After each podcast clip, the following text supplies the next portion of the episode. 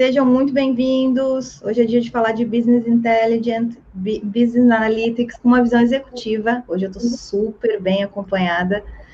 Sejam bem-vindos, Claudinha Ribeiro, Virley Laranja.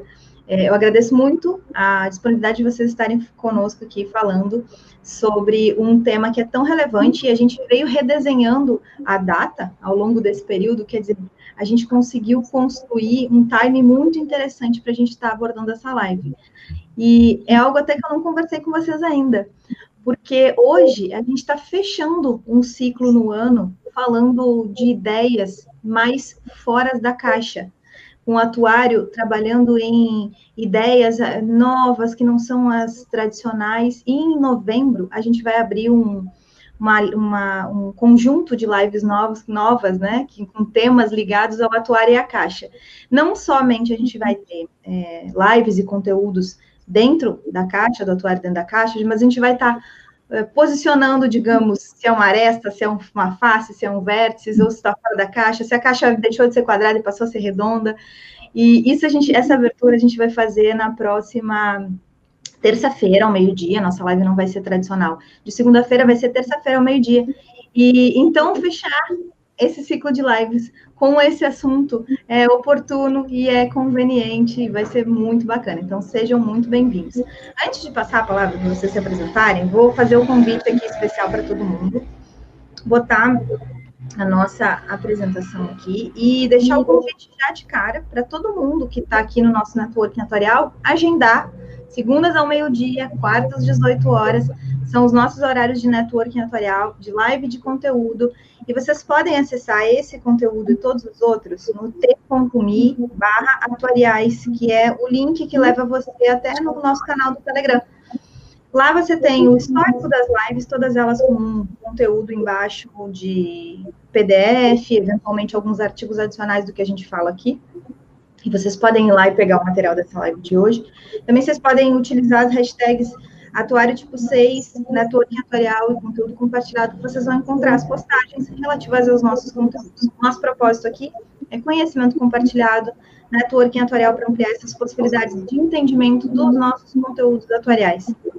E nós, como seres humanos, conseguimos aí estar tá aumentando a, a, atuação na sociedade através do nosso conhecimento de técnicas e habilidades com gestão de risco. E através do networking atuarial que a gente pode criar conexões para solucionar problemas, gargalos sociais, empresariais, tecnológicos, governamentais e todos eles. E hoje, o nosso, nosso dia é de falar de Business Intelligence e Business Analytics, e eu vou passar já a palavra para vocês se apresentarem. É, a gente tem o costume aqui de pedir para vocês deixarem um like ó, no canal. Se você tiver no celular, você tem que desabilitar os comentários, desabilitar o chat no xizinho, e aí você consegue já deixar um like de boas-vindas aí para a Claudinha, para a Cláudia e para o Virley. Então, Cláudia, primeiro, por favor, te apresenta. Seja bem-vinda. Obrigada, Maris. Obrigada pela oportunidade. Parabéns pelo trabalho. Eu acho que terem pessoas como você, né, é, se empenhando na divulgação desse conhecimento, trazendo vários temas interessantes para a comunidade atuarial e compartilhando, né, é, nessas lives tanto conhecimento é sempre muito enriquecedor. Parabéns pelo trabalho que você tem desenvolvido. Vamos à minha apresentação. É, eu sou atuária de formação, é, trabalho na, na parte atuarial desde o meu início de carreira. Comecei com, trabalhando com consultoria, na, então era Tower Sparring, hoje é o Howard Watson.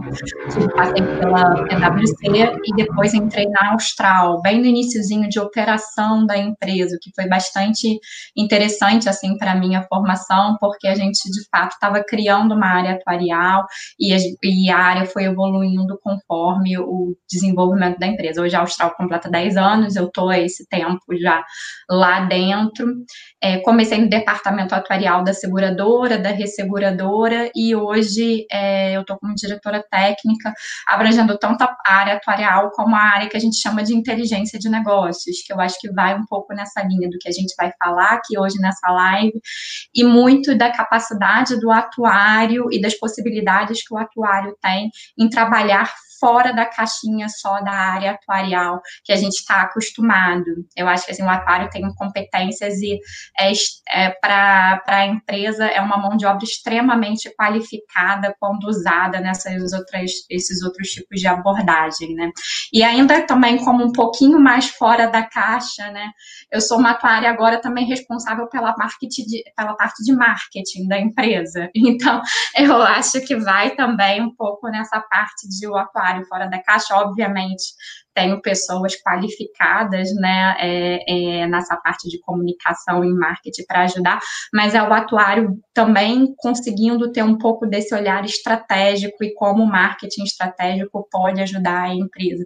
Então, acho que aqui a gente está de fato conseguindo mostrar quais as habilidades e tudo que o atuário pode permear dentro de, de uma empresa, né? Ali na, na, na Austral a gente tem muitos atuários trabalhando em diversos setores diferentes e, e isso é bastante interessante porque de fato a capacidade analítica, descritiva, capacidade de, de entendimento dos números e transformar esses números em ações, que é um pouquinho do que a gente vai falar, isso eu acho que está no DNA do atuário.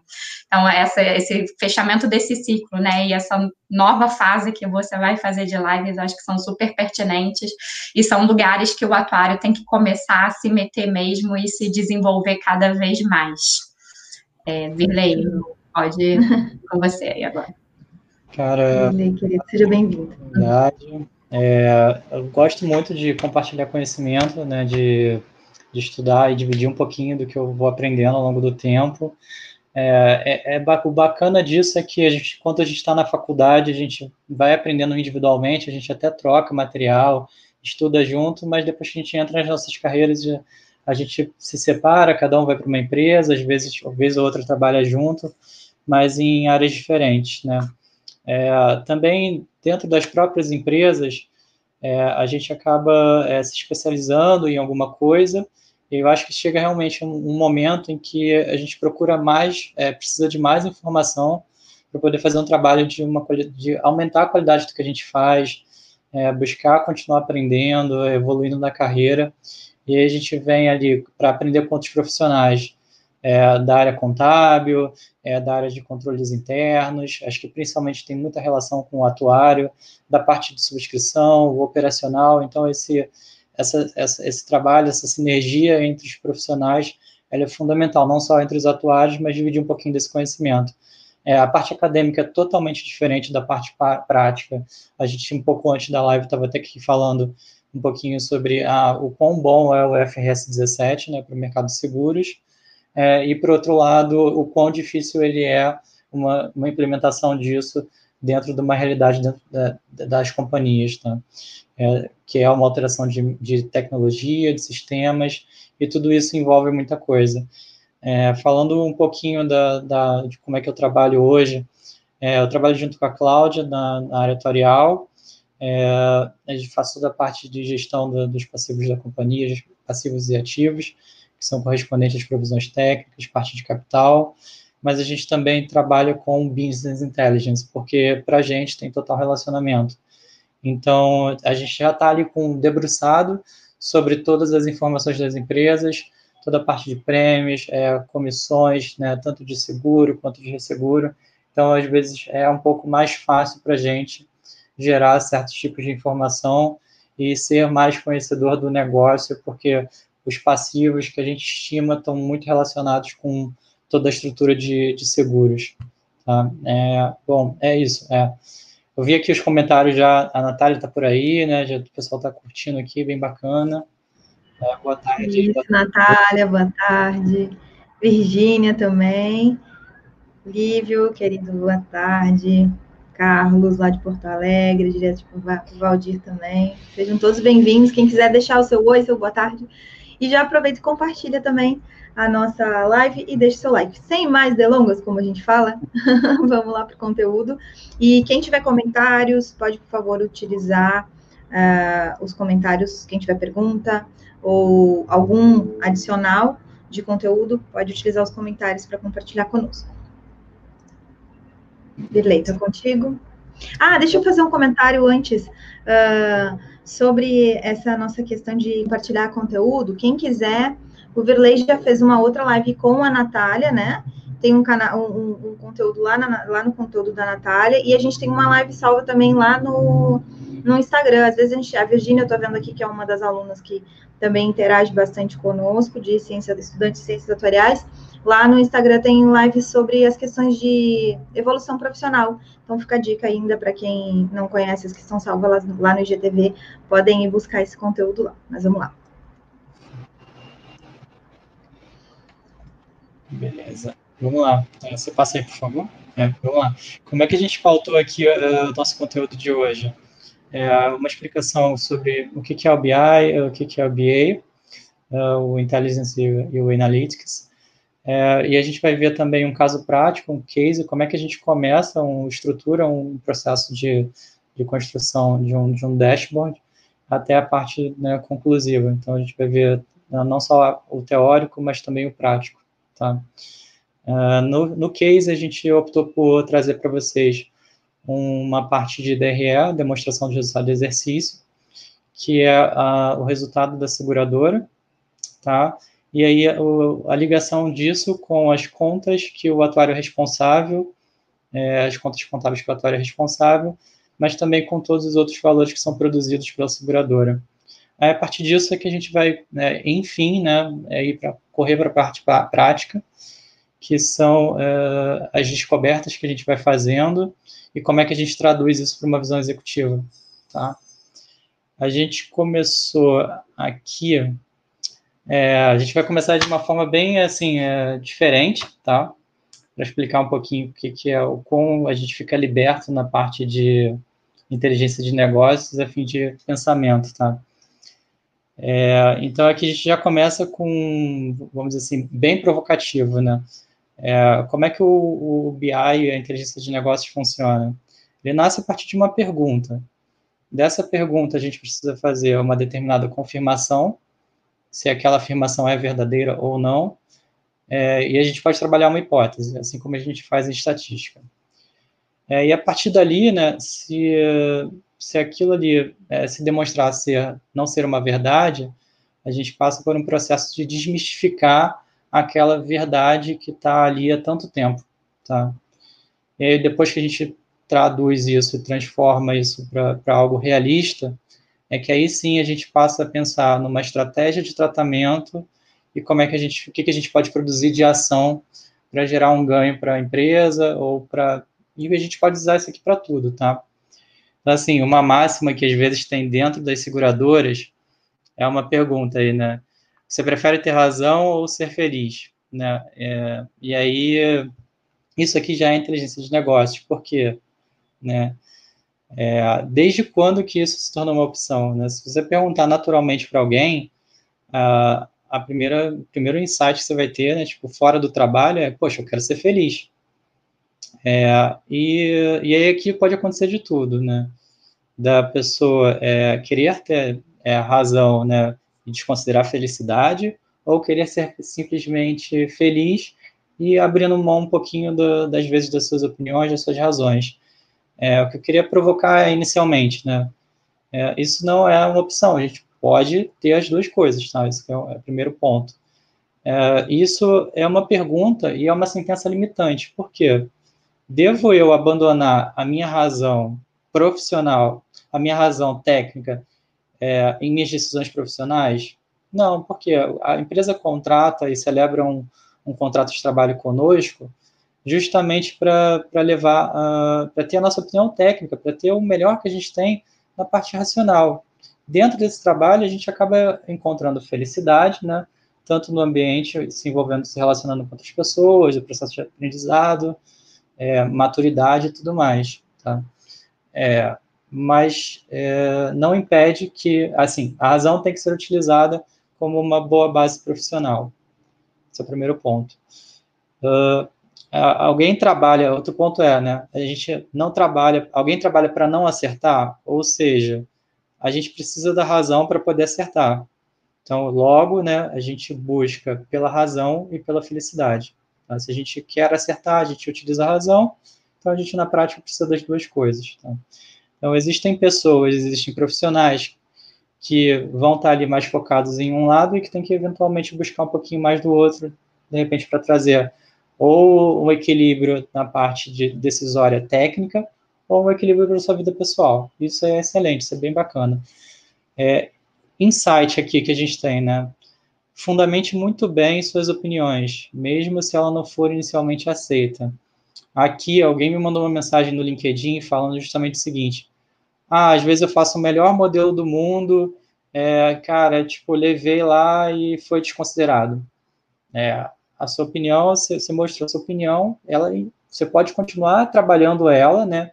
de repente, em outros momentos, voltando com outros assuntos, é, mas você não tem que desistir de primeira. Acho que isso é um, um grande ponto. Uh, então, não desistir, né? É, as questões aqui, razão ou felicidade, não são opcionais. Uma outra frase que tem também é, dentro das empresas, às vezes, é não quero saber se o, se o pato é macho, eu quero o ovo, né? É aquilo, né? Não me traga problema, me traga solução, tá? E aí, vamos passar aí mais, por favor. O que, que a gente pode absorver daqui? Né? O que, que acontece se todos os patos forem, forem machos? É, você colocaria uma pedra branca no formato de ovo para poder suprir aquela necessidade? Ué, você não tem o que fazer, você coloca alguma coisa muito parecida. Então, o que, que, que, que isso pode gerar? É, se você botar a pedra ali, pode existir alguma consequência para esse ato? Isso pode gerar algum problema? Aí a grande pergunta é: você comeria pedra cozida? Obviamente não. Então, assim, tem uma grande diferença. Se o profissional não tem um insumo para fazer é, determinado trabalho, ou não tem a experiência para fazer determinado trabalho, você precisa, de certa forma, é, orientar e gerir isso. Tá? E o que, que isso pode estar transparecendo e, e mascarando também? É, orientar e gerir é tão penoso assim, né? É, então a gente eu dei uma pesquisada e googlei isso aqui, né, essa frase, e eu não em nenhum lugar, né, não encontrei tipo, nenhum material que dissesse, que refletisse exatamente isso. Então, você procura na literatura, não tem. Você procura no, na, na pós-graduação de nas pós-graduações mais caras que tiverem, não tem isso aqui. Então, por que que a gente tem boas práticas e a gente não as aplica? Uh, tem formas de a gente tornar uma pessoa independente, porque aqui às vezes a, a pessoa é muito dependente às vezes do gestor. É, como é que você trabalha a independência dessa pessoa? É, nem sempre essa vai ser a melhor forma para tratar esse problema, entendeu? Uhum. Trabalhando o conhecimento dela, a evolução, a experiência, vai maturando ali e naturalmente ela vai se sentir mais confiante através de pequenas vitórias para ela ser totalmente independente. Nenhum profissional nasce pronto, ele se trabalha ao longo do tempo. Então, um insight aqui são, é, são um, pouco, é um pouco mais direto, né?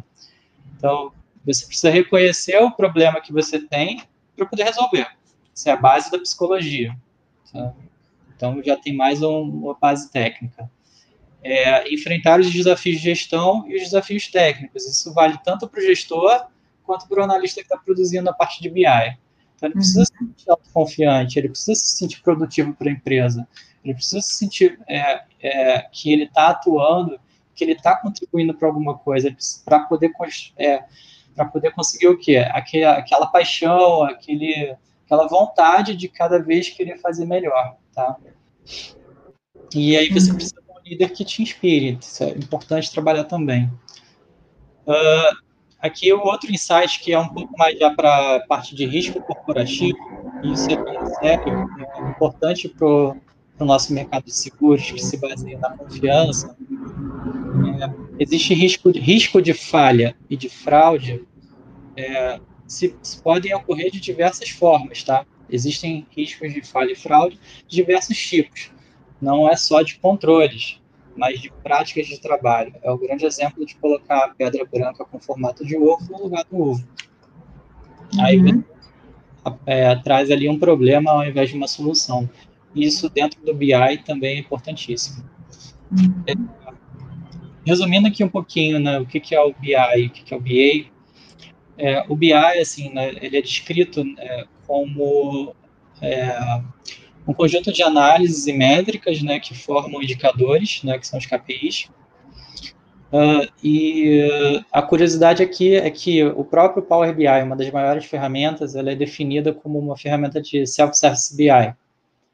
É, e o Power BI ele tem é, amplas funcionalidades de conexão, ele é muito integrado, né? disponibilização de conteúdo, que são os dashboards, né? então você publica online, você publica no celular, e ele também conecta modelos preditivos via R. Então, assim, ele é bastante completo, mas ele é definido ainda como algo mais vinculado a um painel de métricas é, analíticas, tá? Já o BA, né, pelo menos na, em teoria ali, é, ele é mais direcionado é, à investigação das motivações que levam aquele indicador a ser daquela forma. Tá?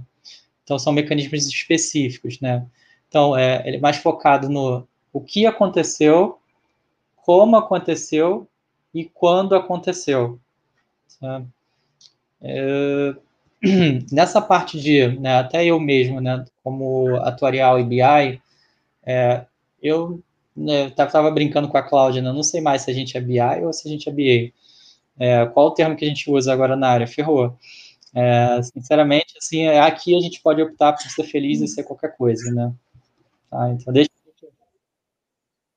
eu acho que são extremamente complementares, né? Porque para você o, o BI ele é muito mais utilizado nessa parte de indicadores. Então você pega uma base e você traduz ela em tendências, indicadores, em que você, quando analisa, você já está mais no BA para fazer daqueles indicadores todos tomadas de decisões, modelos futuros e por aí vai. Então, assim, um sem o outro acaba não fazendo muito sentido. Eu acho que essa é a grande verdade. Se você está trabalhando só com BI, você tem lá todos os seus indicadores, seus KPIs, mas a partir deles você não utiliza eles para tomada de decisões, para avaliação de estratégia futura e tudo, eles não serviram de muita coisa. E você fazer essa parte de modelagem, né, tomada de decisões, estratégia, sem analisar todos os dados que você tem à mão também seria um pouco irresponsável da sua parte. Então, uma complementar aí ao outro, né? Eu diria que é, o Analytics, ele de alguma forma tem que englobar a parte de BI juntas, então, quando você está falando em inteligência de negócio, você sempre deveria estar tá falando do BI e do BA, né, de alguma forma. Legal. Uh, é, acho que é bem por aí mesmo, da gente juntar as duas possibilidades e sempre ficar provocado, não só de gerar indicador, porque quando a gente só gera indicador, o indicador esquecido, é, até outra mensagem que eu recebi no LinkedIn, aí gera aquela decepção, poxa, eu trabalhei tanto para fazer aquilo e foi desconsiderado ao longo do tempo.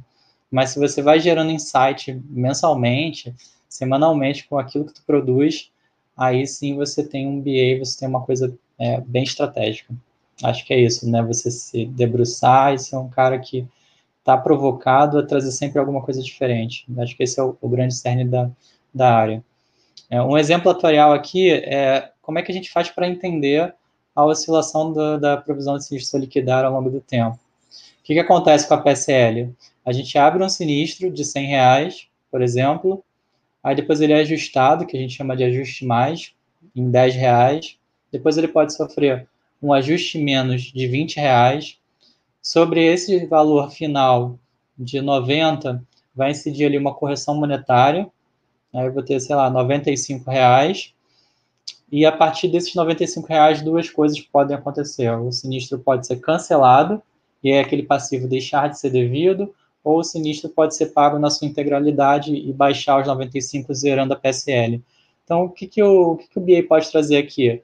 Com um simples clique, eu posso entender de um mês para o outro o que, que variou, o que, que foi é, avisado de sinistro novo dentro da empresa, o volume disso, quais, for, quais sinistros foram avisados, quais foram ajustados, quais foram cancelados, qual o montante, consigo verificar rapidamente qual o montante de atualização, quanto foi pago e se foi, tiver, teve algum cancelamento.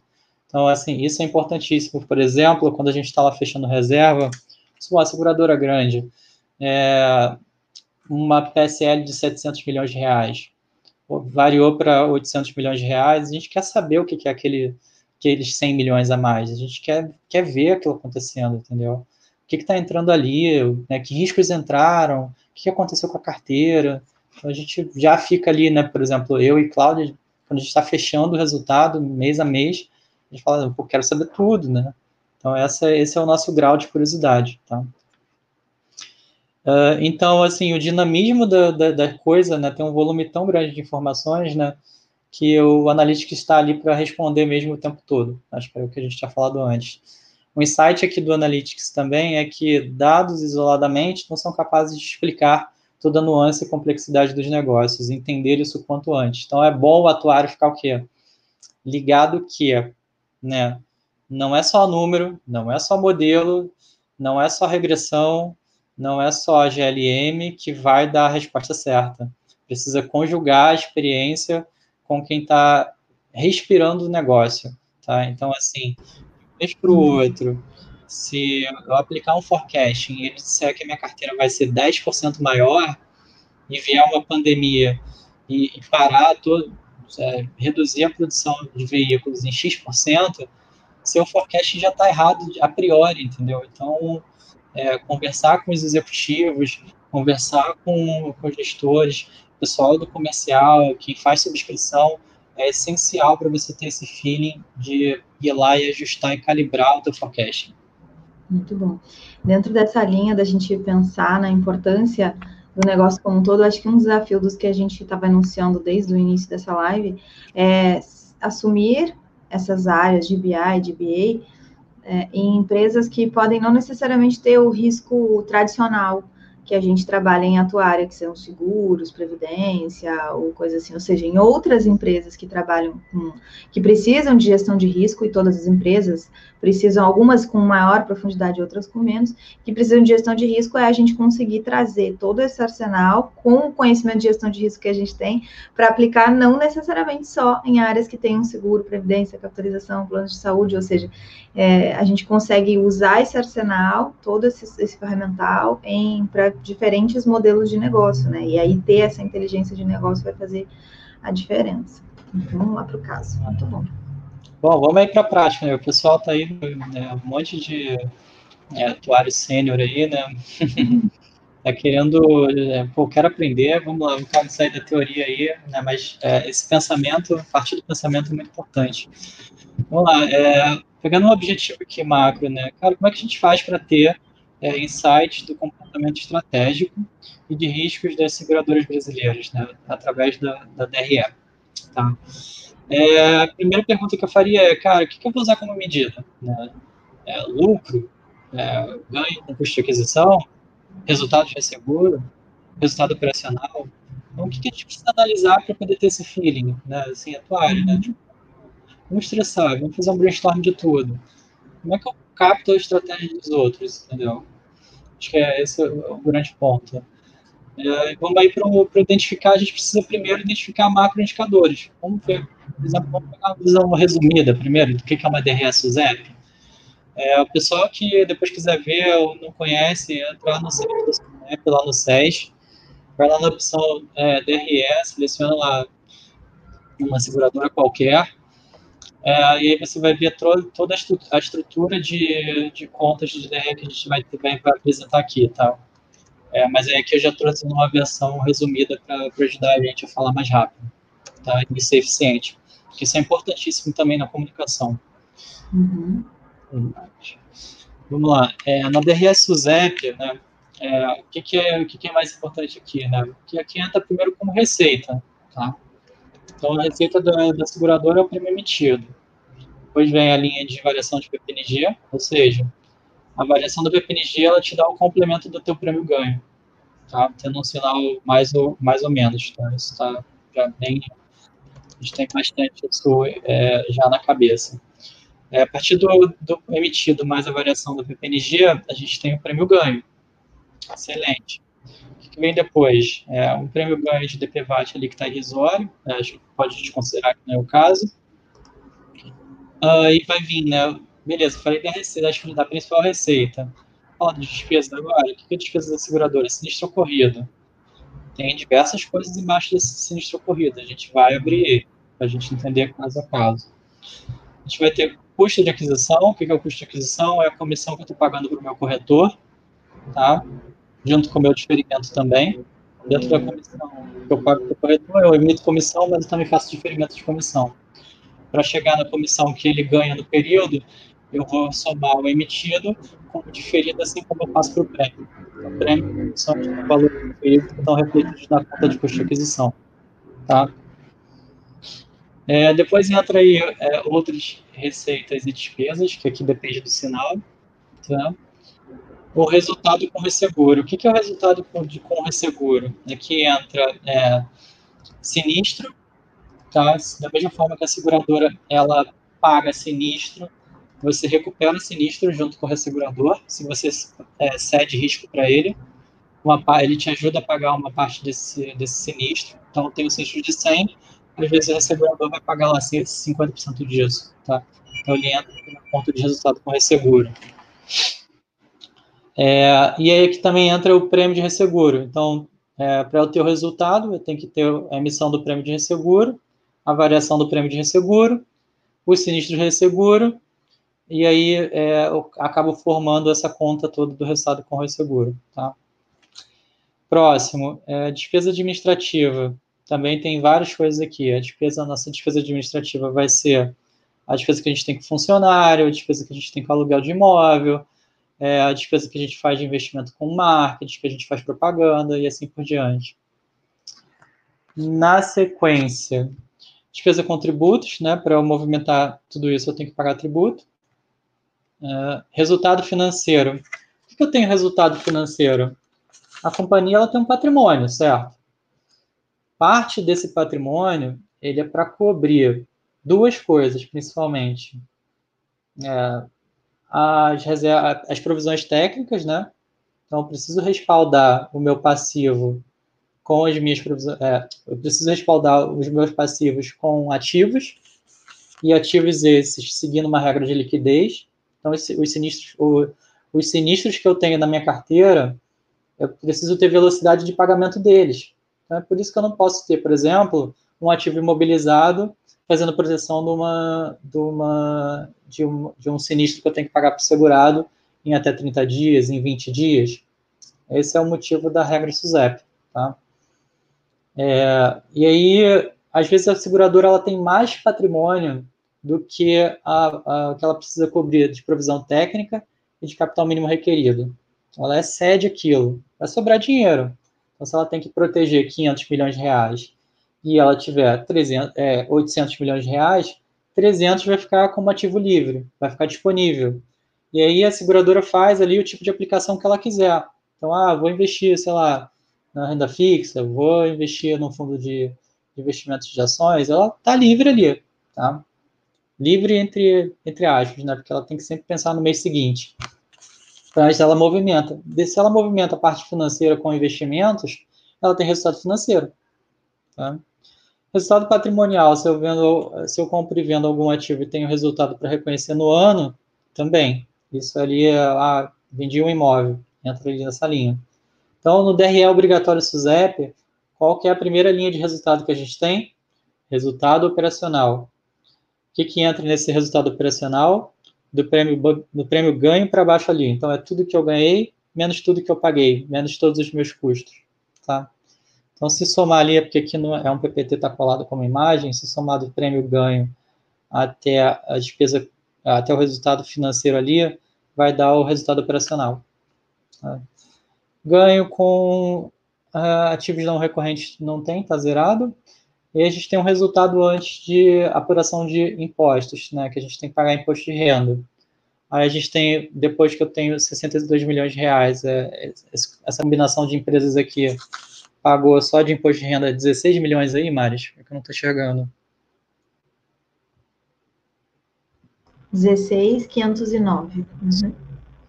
Aí, beleza. Contribuição social, né, fez lá sua parte para acionista a participação sobre resultado uh, também, ali, né? E a gente chega, enfim, no, no lucro líquido da, da, seguradora, né? Que é o 62, é, mais ou menos 16, mais ou menos 9, mais ou menos 686. Chega ali em 316 milhões de, de resultado dessa empresa, dessa, dessa combinação uhum. de tá?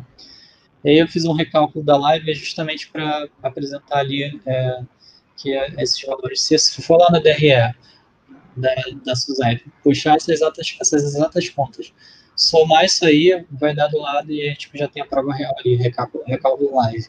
Isso faz uhum. parte do trabalho atuarial, do, do, do atuário, né? É, não só produzir uma informação, mas é, buscar é, algo, buscar com que ela seja precisa, é, é, especialmente precisa e em centavos, tá? Às vezes eu, até às vezes eu fico, é, cara, tá diferente aqui um real, né? Cara, que é um real? Pô, quero saber que é um real, sabe? Porque se passa, se passa um pagamento de um real, é, por que não passaria um pagamento de 100, né? Se foi um uhum. erro de digitação de um, uma casa decimal, por que não poderia ser uma, duas, né? Quem sabe? Então, a gente tem que sempre... O atuário, ele é... Não há problema, assim, uma vez me, me deram essa dica no início da carreira, né? Não há problema em ser Caxias. Então, é, acho que isso é, um, é bom também para você se respaldar tecnicamente e você ter boas práticas dentro da seguradora. Então, ah, tem uns insights aqui, né? Já estava quase esquecendo. É, quais são os gaps dessa estrutura de DRE? Eu falei para vocês o que, que tem na, dentro da conta de resultado com o resseguro. A gente não sabe, porque não tem abertura aqui. Né? É, como eu vejo o resultado de subscrição líquido da operação de resseguro? O que, que é isso? Se eu pegar o meu prêmio que eu recebi na empresa, tirar tudo que eu cedi para o ressegurador, como é que eu faço para ver um sinistro retido dentro da seguradora? Eu não consigo nessa visão. Tá? Aqui é uma restrição. E a gente vai ver uma solução para isso no slide mais à frente. Tá? A gente vai uhum. manter a gente curioso. E a comissão de seguro entra onde? Né? Também no resultado com o seguro. Que aí não é, é na, na visão padrão, não é o melhor dos mundos, a gente vai ver uma outra forma. Aqui um ponto, né, que, que é já para a gente falar, né, a gente está mostrando aqui uma estrutura DRE em conta cabeça. Pô, o, contador adora isso, né, conta cabeça, conta filho. Então, uhum. conta cabeça na DRS ZEP é fácil identificar. Ele está aumentado por caps lock, olha lá, todas as letras estão com caps. Uhum. Então, obrigado, Suzep, por fazer as coisas aí de jeito que são. Fácil de achar. Para quem quer, para quem quer, a informação é encontrável. Uh, vamos lá, Casey. É, então, continuando aí nosso objetivo, pergunta e ação, é, vamos, vamos entender aí o que é conta cabeça e o que é conta filha. É, quais os detalhes das duas estruturas abaixo. Né? Uhum. Então, duas contas de estrutura de conta cabeça e conta filha, uma que é o conceito de conta derivada e o conceito de conta indentada. Indentada é quando ela está arrastada para frente. Eu acho que dá para enxergar aí, né? Uhum. E a conta derivada é quando a primeira está tá com caps lock, lá, o azul está toda com caps lock e as de baixo estão com letra minúscula. Então, ou seja, se você somar do 1B 365 para baixo, ele vai dar um 340. Isso é maravilhoso, porque assim, o sinal já está todo trabalhado ali, é só somar que vai bater. Uhum. Uhum. Uh, vamos lá. Só passar aí mais. Insight. Vamos lá, sempre insight. Uhum. É, preciso decorar a composição da, da conta cabeça? Cara, vamos lá, né? É, Estou no dia a dia. Quero entender o efeito debaixo do prêmio emitido. É, o prêmio direto ali, não sei se o pessoal deve estar tá, tá conseguindo enxergar aí. Quem quiser mandar mensagem, diga aí se estão enxergando. É, o, o, prêmio direto ali, ele é majoritariamente, vamos dizer, ele é não, quase 100% do, da, da distribuição aí desse cara. Tá? Vamos dizer que ele é 99%, 98%. Mas, por exemplo, ali tem um prêmio de riscos. Opa! Volta lá.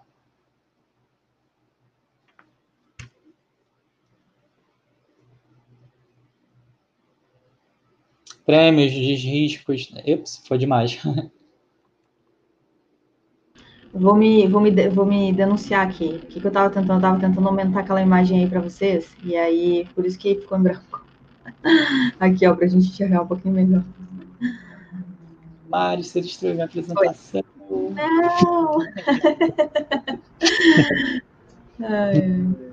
Vamos lá. Se tem que decorar ou não, tá, hum. ali tem prêmio é, de riscos vigentes e não emitidos. A gente reconhece uhum.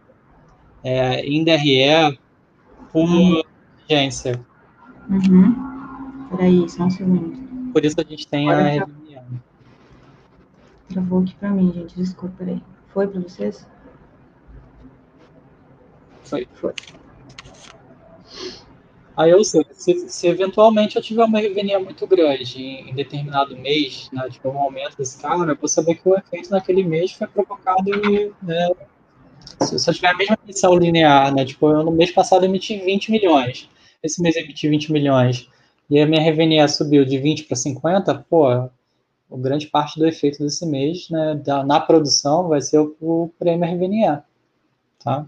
Então, a partir do, das composições das coisas é que a gente consegue explicar cada variação da, da, da conta cabeça e a gente acaba escolhendo uh, é, quem, quais são os indicadores que a gente vai utilizar para cada métrica que a gente quer analisar. Aqui a gente fez, né, contas filhas explicam contas cabeça. E contas cabeças explicam o quê? Resultado. Então, você tem várias coisas para trabalhar aqui.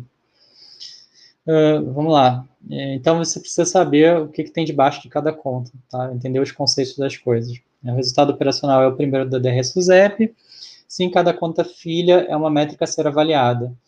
Uh, mas ninguém se importa muito, tá? É, às vezes as pessoas esquecem que isso aqui são, são variáveis aleatórias que explicam o resultado. Tudo, todas essas é, contas filhas são variáveis aleatórias. Então elas são potenciais explicadores do teu resultado. Entendeu? É como se pudesse fazer um modelo gigante com isso aqui. É, você e né, depois que você modela isso, se você quiser trocar um parâmetro, né, trocar uma premissa e remodelar e reestimar o teu resultado, olha que coisa linda. Tu tem um mega simulador, como se fosse um, um, um mega simulador de lucro líquido, como se fosse um simulador de LM de precificação. Aí você fala assim, pô, a tua área não tem que conectar as coisas Aqui a gente está falando contábil, provisão técnica, atuaria, é, a parte de precificação. Olha quanta coisa a gente consegue conectar. Tá? Então, se você nunca para ali, você vai conectando várias coisas. Tá? Uh, e uma coisa importante, eu não sei o que, que a Claudinha pensa disso, é que quanto mais a gente é, vai tendo intimidade com a sequência, né, durante seis meses, durante um ano, um ano comparando com o outro, de resultados, de variações que podem ter, a gente vai já, já vai trazendo a sensibilidade da interpretação para a vivência que a gente teve. A gente utiliza as ferramentas, né, e os painéis e todas as análises vão ser importantes, mas essa essa inteligência ela vai se tornando também conhecimento da gente pela experiência de tratar com aquele dado, com aquela ocorrência, com as variações. Como é que você vê isso, Claudinho? Eu acho que quanto mais você se apropria né, de todas essas variáveis e todos esses detalhamentos que o Virley comentou, você consegue é, ir tirando daquilo informações, né, informações relevantes acerca do que você está querendo estudar. Então, conforme você falou, né, se eu já tenho total familiaridade com o conjunto de dados, se eu analiso ele ao longo do tempo, se é uma coisa que eu estou acompanhando sempre, porque não adianta numa primeira vez que eu estou olhando para uma determinada análise, eu vou e faço vários dashboards e painéis com a evolução, aquilo ao longo do tempo. Primeira vez que eu olho, vai ser difícil eu inferir alguma coisa sobre aqueles comportamentos todos. Mas uma vez que eu vá acompanhando aquilo mês a mês, com a periodicidade, né, conforme eu vou tendo as informações, eu vou estar sempre olhando, em algum determinado momento aquilo já está incorporado no, na minha análise, eu já sei bater o olho e ver quando alguma coisa saiu do esperado, não saiu, e uma e já sei até buscar os caminhos para explicar aquele comportamento, às vezes um pouco diferente do que era esperado, ou ver, ver uma determinada tendência a partir dessa tendência e de coisas que você já acompanhou e já estudou ao longo dessas séries temporais todas, conseguir ter uma estimativa do que que aquela tendência quer te dizer, o que que aquilo, o que que aqueles dados estão te revelando, né? Eu acho que essa é a grande mensagem. Quanto mais você se aprofunda nos dados, quanto maior familiaridade, conhecimento você vai tendo de todos os detalhes, mais fácil fica para você interpretar esses dados, inferir sobre esses dados e traçar estratégias, modelar seus, é, critérios para o que você quer definir ou que decisões você quer tomar a partir daqueles dados, né? É, e essa parte toda analítica, ela é o dia a dia do atuário, né? O, o atuário, não sei agora se seria tipo 1 então, mas o atuário mais básico que a gente tem é aquele atuário com os conceitos todos de provisionamento que a gente estuda é, na faculdade tudo, ele é um profissional nato de análise de dados, análise de comportamentos, de testes, então explorar tudo isso, tudo isso para uma análise de gestão, né, do negócio é, é extremamente benéfico. Expande o horizonte do atuário também, eu diria que para o atuário também é extremamente benéfico. Muito bom. Aproveitando essa fala da, da, da Cláudia, o atuário tipo 1, a gente considera o atuário que trabalha com precificação e seguros de vida, o de 2 de não vida, que traz a parte de, de raciocínio de danos e patrimônio, né? Uh, o de saúde fica ali no meio, porque ele utiliza um arsenal, mas também acaba dando uma olhada na vida. E aí a gente tem o atuário tipo 3, tradicionalmente, como o que trabalha com riscos financeiros e já começa a olhar os ativos. Esse é um registro de quando o Hans Bullmann trouxe o atuário tipo 4, é, desculpem, o Hans Bullmann trouxe o atuário tipo 3 num, num dos encontros da, da registrados na, com um artigo, inclusive, na Art Bulletin, né, na, tem um artigo é, na revista uh, do Congresso canadense, e, do Congresso, e depois do Congresso Europeu também, então tem registro disso, assim, a gente consegue citar isso, depois a gente tem em 2010, não, 2007, se não me engano, 2004, o Paul Ambridge também traz aí o autor tipo 5, que traz é, gestão de risco empresarial, tipo, tipo 4, gestão de risco empresarial. Na sequência, a gente vai falar de atuário tipo 5. Então, quando a gente fala em é, Big Data, ciência de dados e todos esses outros dashboards que já começam a, a utilizar visões com outras ferramentas que não as mais tradicionais da estatística para fazer análises, a gente está com o atuário tipo 2, digamos, trabalhando na área de não vida, mas com uma visão atualizada. Quer dizer, a gente não vai ter classificação, né? Uma pessoa é atuar tipo um, dois, três, não. Ela utiliza todas as, as, todas as ferramentas diferentes, e ela pode transitar, pode ter mais de um, né? E aí o que a gente tem brincado agora ao longo do, desde 2018, o atuário tipo 6, que é esse que traz a explicabilidade, é um pouco, inclusive, do que a gente tenta fazer aqui, do que a gente faz aqui, trazer explicabilidade para todas as coisas que a gente estuda, que a gente explica, que a gente aplica, e agora, esse ano, ah, no final de, é, agora, no final desse mês de outubro, né, está ocorrendo, inclusive, o evento da SOA, que está falando sobre o atuário exponencial, e, hum. e, é da mesma forma essa evolução aí. Então, acredito que dentro dessa linha, a gente estaria trabalhando com o tipo 2, com o tipo 5 e com o tipo 6 também. Quer dizer, transitando nesses conceitos. E por que isso é importante? Não é para categorizar, é para enxergar quais são todas as oportunidades que a gente tem de crescimento e de colaboração, né? Mas vamos lá para a nossa, nossa orientação aqui que o Virley programou. Então, beleza. Não, volta lá. Opa, faltou um? Ah, ah, cara, é, no momento que a gente está discutindo aqui é, alguma parte técnica, que eu vou fazer alguma modelagem, que eu vou gerar algum insight mais complexo né, dentro da empresa, cara, eu aciono a Claudinha e a gente troca a ideia tipo, de forma muito franca e aberta. É, pode ter determinadas situações de falar, poxa, eu não estou confortável com isso, é, vamos, vamos, a gente precisa aprofundar em determinado tema. É, ou é, situações do tipo, preciso usar um pouco da experiência dela, né, tipo, 10 anos de austral, é, pra, de entendimento de empresa, de contrato de seguro, tudo que ela viu de contrato de seguro ao longo desse tempo, é, alguma coisa que de repente não está full na minha cabeça, é, eu aciono ela diretamente e aí a gente consegue é, fazer um trabalho muito completo. Assim, então, é, é, essa dependência, essa sinergia com, com quem está acima de você é fundamental. Assim. porque é, você trabalhar junto agrega demais, e você trabalhar junto com alguém que passou pelos mesmos processos que você, é, somando conhecimento, às vezes com habilidades distintas, né? Que certamente a gente é diferente em algumas coisas, cara, vai somando ali e a gente só vai né, realmente crescendo junto, é, tanto a nível de é, aplicação de práticas, a nível de do que, que ela pensa é, como como o que, que deve ser feito na parte de é, numa parte rigorosa mais de gestão, né, o que, que ela gostaria de ficar mais confortável. Então, quem está ali abaixo do diretor técnico, às vezes a pessoa que assina diretamente, é, tanto o atuário quanto o BI está ali dando subsídios para que aquela pessoa tenha total conforto de que ela está assinando alguma coisa muito correta, assim, muito respaldada, né? Acho que é, isso é importante. E voltando aqui para o nosso tema, é, a gente... Peraí. Já apareceu um negócio aqui, se inscreve no canal, desabilitar chat. Foi, voltou.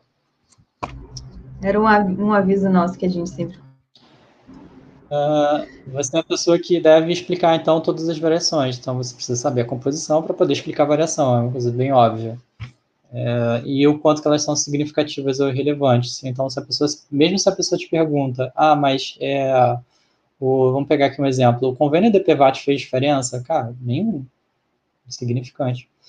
É, pô, foi, eu, eu, lucrei mais ou menos por conta da, da sessão de conseguro, é, da, do conseguro cedido? Não, o maior prêmio, o maior prêmio é o prêmio direto, é o prêmio que tu vende direto. Então, esse tipo de coisa. Uh, e isso é Business Analytics, tá? Analytics, é Analytics. Vamos lá. Então, o que, que a gente quer no final das contas, né? A gente quer fazer uma mitigação completa de todos os influenciadores de resultados. Então, quando alguém me pede alguma coisa, ah, pô, faz é, é, me explica o resultado do mês aí. Né? Tipo, tá bom, me dá um tempo aí, tipo, né? Vamos conversar. Uhum. O que você pensa sobre isso? Né? É, ou assim, eu tenho algumas assim, opiniões na cabeça para explicar o resultado, né? A, é, a, gente sempre tem, quando a gente está com os dados ali na mão, é, mas não é completo. Então, para ter o completo, a gente precisa abrir isso aqui. Então, vamos abrir tudo que a gente viu antes: prêmio emitido, variação de Variação de provisão técnica, vamos lá. Passa mais um, por favor. Abertura do sinistro. Esse aqui é o que eu mais gosto, Maris. Abertura do sinistro ocorrido. Isso aqui me dá alegria de, assim, tipo, de, de viver, né? É, abertura do sinistro ocorrido. Pessoal, o que é sinistro ocorrido no ano? Resultado do ano, o que, que é? É o avisado. Primeira coisa, a indenização avisada no ano indenização administrativa avisada no ano, a indenização judicial avisada no ano. Aí depois a gente vem, cara, esses sinistros têm despesas? Tem despesas. Despesa administrativa com sinistro, é, despesa judicial com sinistro. Pô, beleza. É, fechei aqui tudo que está conhecido. Ocorrido e avisado no ano. Perfeito. Está faltando o quê? O que o atuário ama. BNR, né? Ah, tem a parte também de recuperação de, de alguma recuperação de sinistro, né? É, vamos lá, só seguir aqui, né? Até chegar no, no querido BNR, vamos falar também de salvado. É, o salvado, ele pode ser utilizado, pode ou não ser utilizado como redutor da necessidade de cobertura. Se a companhia tem base de dados suficiente para poder utilizar como redutor, ela pode utilizar como redutor. Ou seja, o que isso quer dizer? Se eu tenho uma PSL de 100 reais né, é, você tem uma PSL de 100 reais aberta para poder pagar o segurado, e eu tenho ali um, um salvado de 10 reais, qual que é a minha obrigação? 100 menos 10. Obrigação em PSL, obrigação retida da seguradora, que ela precisa ter ativos disponíveis para poder fazer essa cobertura, você ter ativos disponíveis para cobrir 90 reais, não 100. Porque ela tem base de dados suficiente e ela tem metodologia atuarial dizendo como é que ela faz, é, como é que ela apura isso. Tá? É, o ressarcimento. Ressarcimento é uma figura que existe no, no seguro garantia, por exemplo, tá? que a gente tem ali uma recuperação de sinistros é, junto ao tomador. Então, você emite para um segurado, né, o segura, é, você está dando cobertura né, para o segurado, é, mas quem te contratou foi o tomador de risco, tá? Então você está dando cobertura ali é, direto para o segurado via um terceiro, que é o tomador. Então eu paguei o sinistro pro segurado, tá? E aí quando eu for recuperar valores, eu recupero do tomador, de quem me acionou para poder ter uma cobertura de risco, tá? Então é, é uma, uma ponta ali. Então volta um ativo para de ressarcimento para deduzir o sinistro ocorrido. E esse cara também pode ou não ser utilizado como redutor da necessidade de cobertura, desde que você tenha controles ou base suficientes, né, conforme norma da SUSEP. É, próximo tópico. Variação do IBNR. Poxa, é, aqui eu coloco variação, por que, que eu coloco variação? Poxa, parte do IBNR já reconheci no, nos anos anteriores. Então, meu IBNR que eu tenho que reconhecer da minha obrigação de 2020 é a variação, não o IBNR total. Isso é importantíssimo saber. É o de, é, ah, pô, isso é óbvio, cara. Isso não é óbvio para muita gente dentro da empresa. Isso não é óbvio para, diria, para até para pessoas não especialistas na área de seguros. Isso não é óbvio para pessoas que estão avaliando a empresa é, na parte de na parte financeira quando a empresa é exposta em bolsa, por exemplo, tá? Então você precisa é, deixar às vezes um pouco disso muito claro, dar transparência para isso. Como é que a gente dá transparência para um, um conceito técnico? Se reinventando. O BI se reinventa, o profissional se reinventa para poder explicar da, da maneira mais direta e sucinta possível. Então, a gente precisa simplificar questões técnicas.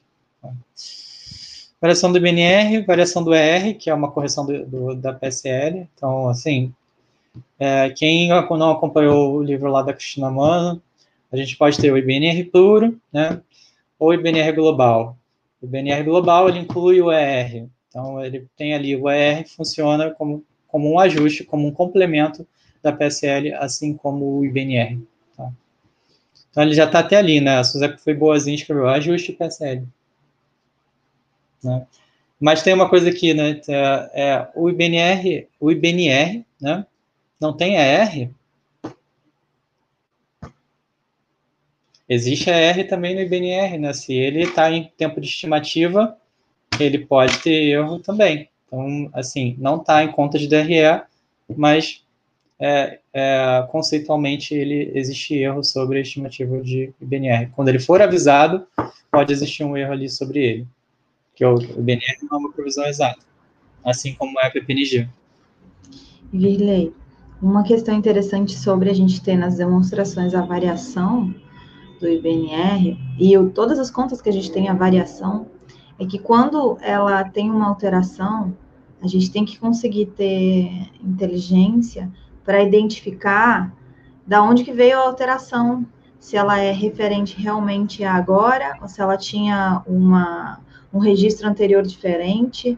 Quer dizer, quando eu estou registrando só a variação e há um, um, valor acima do esperado ou abaixo do esperado, uma variação muito maior do que esperada, além do registro atual, se houve alguma modificação na forma, no tempo, na cauda, enfim, tudo mais que foi verificado e foi aplicado um modelo diferente, e, portanto, o valor atual apurado é diferente, e aí a variação registrada vai ser, vai ser menor ou maior do que se esperaria. Quer dizer, quando eu tenho a, aqui a atenção válida é quando eu tenho uma conta que registra a variação e eu tenho uma metodologia de cálculo por trás, eventualmente, que foi alterada, eu preciso conseguir ter inteligência, inteligência para explicar que a variação é diferente do que a gente esperaria, eventualmente, por conta da metodologia. Então, realmente, esse, esse, esse tópico que tu traz e chama a atenção acaba sendo um, é, assumindo uma importância para essa visão que, que, que vem trazendo aqui de inteligência mesmo. Muito bom. É, assim, ó, é, aqui a gente está falando, tratando de DRE, mas se a gente estiver pegando saldo mês a mês de provisão, aí eu vou, se eu tiver uma variação do IBNR de 50 para 70 milhões, eu vou ver uma variação no mês de 20. Mas aí aqui é, é resultado né, do, do mês de agosto né, contra dezembro, é só a variação do ano.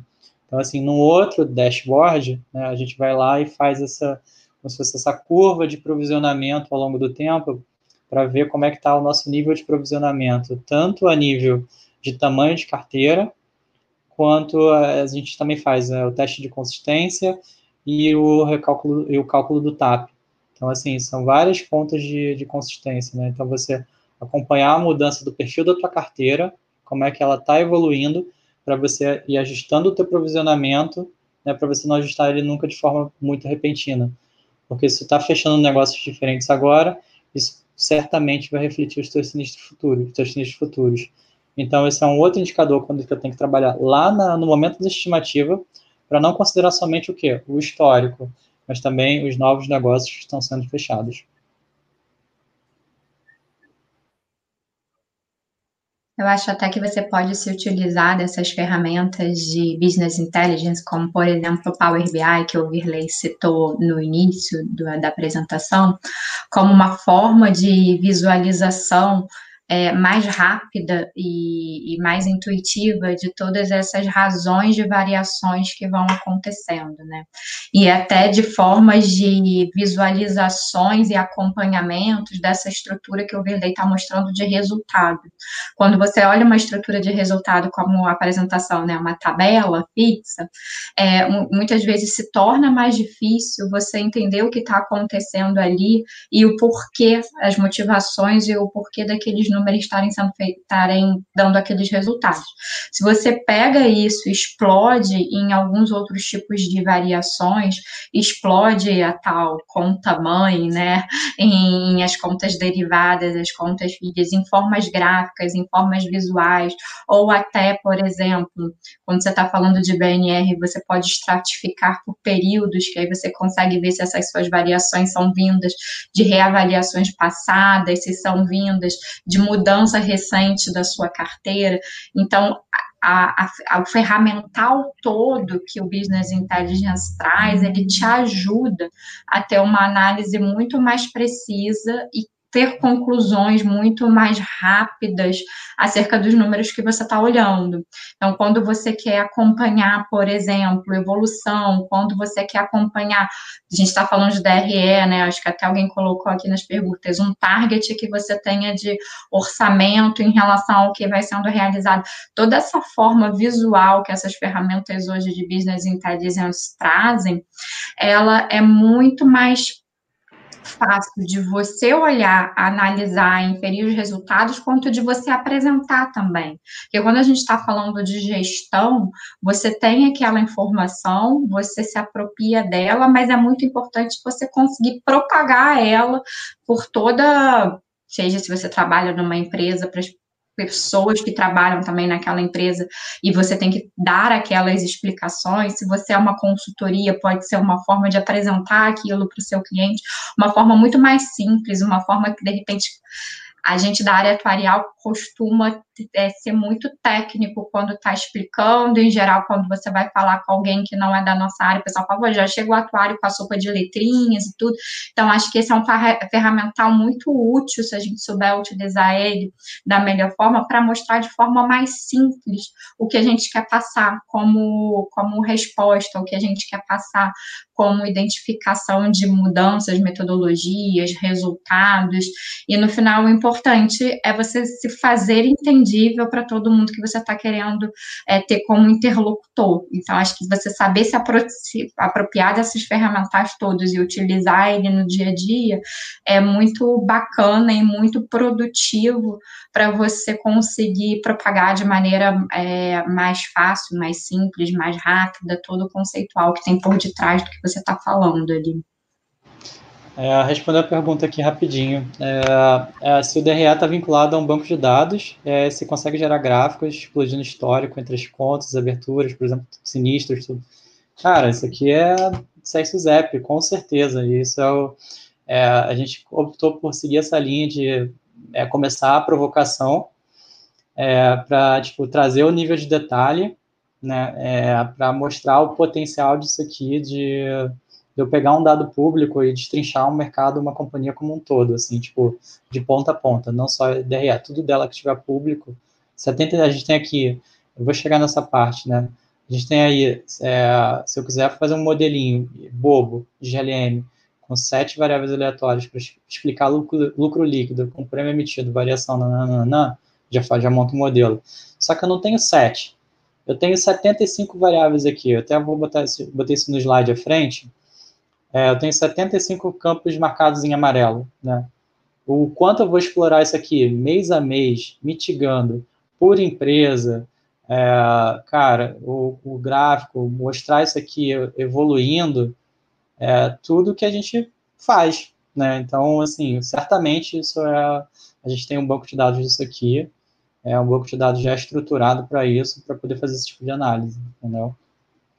E aí, parte de é, é, orçamento e tal, isso é sempre um interno, né, da, da, da companhia, que ela pega esse real, né, que é esse cara aí que está dando público, e compara com, com o business plan dela. Tipo, aí vai ver se está bom, se está ruim, e vai começar lá, né, né, por que que tá bom, por que que tá ruim, aí tipo, a gente começa outro tipo de conversa. Exato, aí o livro atrás, né? Perda de contas, até mesmo mudanças estratégicas nas metodologias, processos. E muito bem, tá agradecendo aqui. Excelente informações e análises tempestivas são fundamentais. Muito bom. Obrigada pela participação, Lívia. É bom mesmo a pergunta. Uh, vamos lá. É, então, assim, é, é, aqui, eu, seguindo no, na linha de sinistros, né, vai ter a variação da estimativa de ressarcimento, uh, a variação da, da, despesa relacionada ao IBNR, tá? assim como eu tenho despesa para PSL, eu tenho despesa para o IBNR, preciso estimar isso. Uh, a gente tem custo de aquisição, que aqui é a comissão de seguro, e os diferimentos, a gente até falado, ah, pô, eu faço diferimento só de prêmio? Não, de comissão também. Então, aparece ali naquela linha é, de diferidos, cadê? Ó? Variação do custo de aquisição diferido, porque você tem um ganho, você tem um ganho no ano, entendeu? É igual prêmio, mesmo conceito do prêmio. Prêmio mais variação é o, é o prêmio ganho, né? Então, aqui, comissão emitida mais variação é comissão ganho de seguro, tá? E o de resseguro tá lá naquela partezinha lá de no, no bolo do resultado com resseguro lá. Aí tem diversas coisas ali que a indenização é a mesma estrutura de sinistros da, da seguradora, só que aqui são os ativos que entram para recuperar os sinistros que foram é, que estão é, pendentes pela seguradora, né? Então, que tá, é, porque o quanto que aquele sinistro de, de 389 está protegido pelo, pela linha que está, pelo lado que está é, correspondente no, no resseguro. Então, ali tem a indenização avisada, despesa avisada, é, comissão, comissão de resseguro, deixa eu ver, aqui tem lá mais, variação da, da despesa de resseguro, os mesmos caras que a gente tem em prêmio e sinistro, é, só que em, em, grupos diferentes a gente vai ter debaixo do resultado com resseguro. É esse, é esse conceito. Aí tem um, vou pegar, jogar uma pegadinha aqui para ver se o pessoal está dormindo, se está atento e tal. É, tem o, se todo mundo aqui, se você somar o amarelinho, bate o azul. O resultado com resseguro, não. Por quê? Tem dois prêmios aqui. E aí, o resultado de resseguro que tem 232, você tem que somar tudo que está aí menos o prêmio de resseguro sessão ali, tá? Ele tem que ser o prêmio, de, prêmio cedido em resseguro bruto. Tem que deletar aquele 1 um, um, um, um bi e 53, que aí ele bate 232. Por que isso? O prêmio de cima, ele é uma abertura do de baixo. É, e aí, por que, que ele está assim, lá no DRS ZEP? Sei lá. É porque esse é o único caso, tá? É, mas a lógica de, a lógica de computação do valor do, do, do cara em azul do resultado resseguro está correto. Só que tem uma abertura mais ali, que de repente não deveria estar debaixo daquele cara, e quebra essa estrutura de conta pai, conta filha, conta cabeça, conta derivada. Despesa administrativa, então, é, é, o pessoal aí que quiser saber, é, vou, vou, nem falar muito, muita coisa não, né? É, pô, a despesa da empresa com pessoas, serviços de terceiros, localização e funcionamento, aluguel, é, publicidade e propaganda, é, donativos e contribuições, se está doando alguma coisa, toda a despesa dali está explicadinha ali, perfeito. Tá? Próximo, Maris. Gol.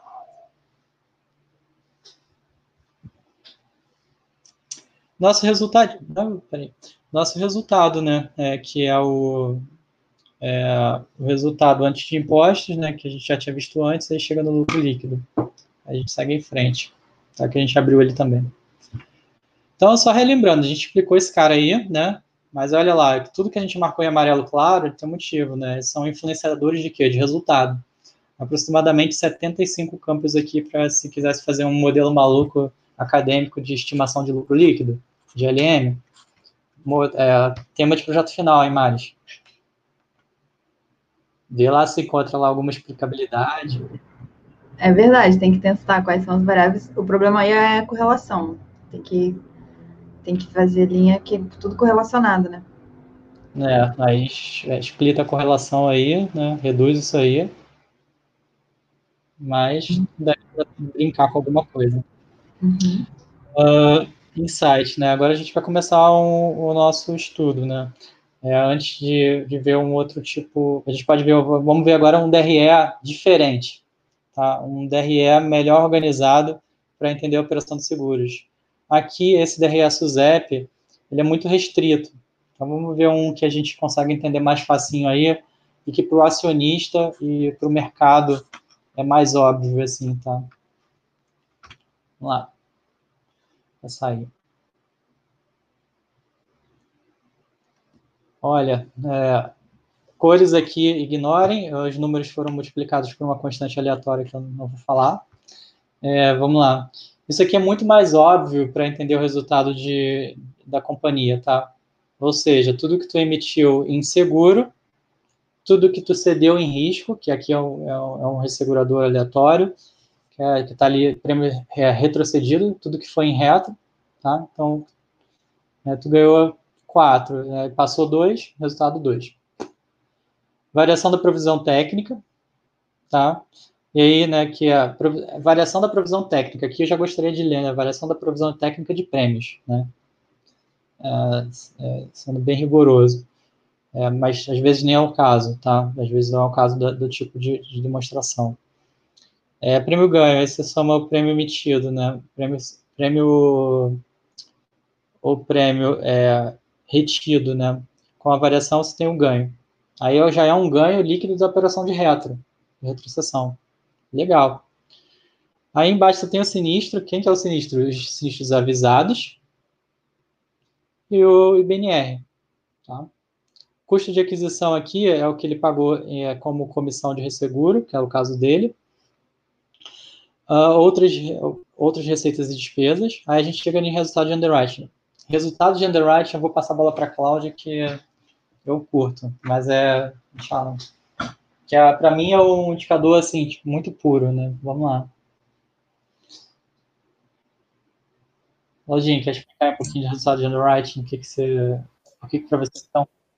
Eu acho que o resultado de underwriting é uma métrica para você avaliar de fato o coração da, de uma operação, né? De seguro, de seguro, porque ele é de fato o resultado que você está tendo com o seu produto, né? A gente sabe que, que enfim, seguradoras, resseguradoras, elas não vivem só do resultado de underwriting. Você tem sempre a parte financeira bastante importante em alguns produtos, você tem as partes de capitalização, mas esse resultado aqui é de fato o resultado que vai te dar o seu acerto ou não, e aí você vai ter que olhando ele, balizando ele para ver se você tem que mudar a sua estratégia de venda, se você tem que mudar de fato a precificação que você está usando no, no, nos seus produtos, porque ele vai estar tá trazendo ali o, o resultado puro daqui a, do tipo de seguro que você se dispôs a vender ou do tipo de contrato de resseguro que você se dispõe a ofertar para o mercado. É, é um pouco disso, né? Então, depois, obviamente, todas as variáveis elas são importantes e vão fazer parte do resultado de uma companhia, de uma seguradora e um ressegurador, mas eu diria que é a linha ali para você avaliar e sempre estar tá cuidando muito perto. Se você, a partir dali, já começa a ter insights de mudança de estratégia, seja, seja de, de canal de distribuição.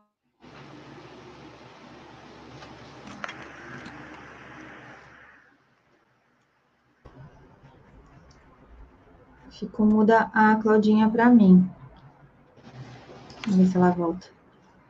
Você, você segue, pode ver de repente. Você... Ah, foi o resultado esperado ali em termos de, de sinistro, é, enfim, então é onde você de fato consegue ver se o que você planejou inicialmente para aquele produto, se está correndo tudo como o, o que o teu, o teu orçamento, a tua análise estratégica, e acho que de forma muito simples, né, analisando cada uma das variáveis até você chegar nesse resultado, identificar possibilidades de novas estratégias, mudanças, ver o que é acerto, o que é erro e como você melhora daí para frente a sua operação, né? Pois é, é, cara, sabe o que eu acho interessante também, Mário? Que o resultado de underwriting, é, ele, ele é um resultado que ele compõe base, a maior parte do que tu não consegue controlar. Olha que bacana. Que é o quê? Sinistro, quanto tu negocia seus contratos em comissão, tu até controla, mas, pô, não dá para falar assim, ah, vai ser tanto e ser fixo, entendeu? E outras coisas que surgem é, como é, mais aleatórias, entendeu? Mas agora, se tu, por exemplo, é, é, como se fosse a conta de casa, né? Pô, eu fecho, tipo, tirei o aluguel, tirei a, a, a comida, o que que sobra? Né? O resto tu tenta controlar, né? Tipo, ah, DA dá para controlar, tributo, né? tu já conhece ele, entendeu? Ele é um cara mais previsível, tu já sabe quanto tu vai ter que pagar de tributo, pô. É, o resultado financeiro, de repente, se falar assim, ah, pô, vou, vou, não vou tomar tanto risco. Tipo, cara, é um negócio mais controlável. É, é o colchãozinho ali de, de adicional. Tá? Mas aí, tipo, o cara mais puro ali que a gente consegue ter é de underwriting. É, resultado antes de imposto, e, e, assim, né, uma coisa é você ganhar grana no mercado de seguros com a tua operação, que é o underwriting. E o outro é fazer resultado com lucro líquido. Desculpa, com o resultado financeiro é, que aí tipo, não é o ideal, porque tu tá, se tu tá vivendo de investimentos, não tem por que você fazer uma operação de seguro. É, e vamos lá. Aí você foca todo o seu esforço da operação de seguros em trabalhar com investimentos, você virar uma empresa de investimentos. É, o que, que tem aqui, né? Tipo, a gente explicou no resultado de underwriting. Diferenças aqui em relação àquele DRS USEP padrão que a gente viu lá, tá? É, então, o que está blocado é em variação da provisão técnica, né? Na, naquela linha ali de prêmio, embaixo da linha de prêmio retido. Pô, se eu tenho prêmio de resseguro e o prêmio de retrocessão, então eu tenho duas variações. Eu tenho a variação do, do prêmio de resseguro e a variação do prêmio de, de retrocessão. Na seguradora é o quê? É, eu teria dois prêmios ali, né? Duas variações também, variação da, da, da PPNG de seguro e a variação da PPNG de resseguro. E aí, só que ele tá o quê? Blocado, blocadinho ali, tá, tá fechadinho ali, não dá para ver mais do que aquilo. Uh, e aí precisa entender o, os conceitos acima para ver que a coisa faz sentido, né? Que é o nosso caso aqui, que a gente é especialista. Uh, ah, PSL. É, PSL é a provisão. o que ele fala aqui de PSL? Lembra que lá no DRS ZEP ele falava no, no seguinte termo: sinistro avisado. Aqui ele usa o quê? PSL. Mas tem uma grande diferença. Aqui não é a provisão PSL toda da companhia, é o sinistro avisado no exercício. Olha que lindo, uma grande diferença. Então, ele não é PSL, deveria ser sinistro avisado. Não é que deveria ser, né? Tipo assim, tá entendível, a gente sabe e, e, o que, que é ali. E às vezes tá, também é mais claro, tá, PSL e VNR, sinistro ocorrido avisado e o não ocorrido. Mas para se a gente que dá para confundir. É, dá para confundir, às vezes, né, quando a pessoa está desenvolvendo nesse meio do caminho, ela pode achar que aquela é a PSL toda daquela empresa, quando não é verdade. Ela é só uma parte dela, sensibilizado do ano ali. E BNR também, ali ele, é, ele não é o BNR total, ele é só a variação em relação a dezembro. Né? É, resultado de underwriting às vezes é chamado de resultado operacional, então tomar muito cuidado para não confundir o resultado de underwriting daqui com o resultado, de com o resultado operacional de lá, que é totalmente diferente. Tá? E a gente viu o que, que compõe cada coisa. É, falando rapidinho de índice combinado, que é uma coisa muito bacana para os atuários saberem né, de cabeça, tipo no sangue, são os custos. Tá? Quem é, o que, que é custo aqui? Custo retido, custo de aquisição, outros receitas e despesas, pode ter sinal mais ou menos. Despesa administrativa, é custo, despesa com tributo é custo. Então, pega ali, soma esses caras, divide pelo prêmio ganho, ele vai dar 94,6. Índice combinado ampliado, o que, que ele inclui? O resultado financeiro. Então, são os mesmos custos, dividido pelo prêmio ganho, mais o resultado financeiro, ou seja, é uma receita adicional. Aí você chega em 81,2. Aí é um pouco daquilo, né? É, é, o que, que eu posso, o que, que é mais rentável, ter a minha operação de seguros ou ser um ter, ter uma carteira de investimentos? Se a carteira de investimento, se, a, se, a, se o ativo disponível, se o ativo livre tiver é, muito, tiver um ativo livre muito grande, né? É, e a sua operação de seguros for boa, o que, que você faz? Aumenta a sua operação de seguros. Tá? Você vai, pode começar uma linha nova, pode fazer diversas coisas. Entendeu? Uh, e aí você vai ganhar dinheiro com a operação de seguro. Insight é importantíssimo. Às vezes, mesmo para um profissional é, pleno, sendo independente do cargo, cara, eu sempre falo isso, né? Sempre partir do conhecimento padrão para você derivar algo novo. Então você precisa estudar o que existe ao invés de tentar inventar a roda sozinho para não dar problema.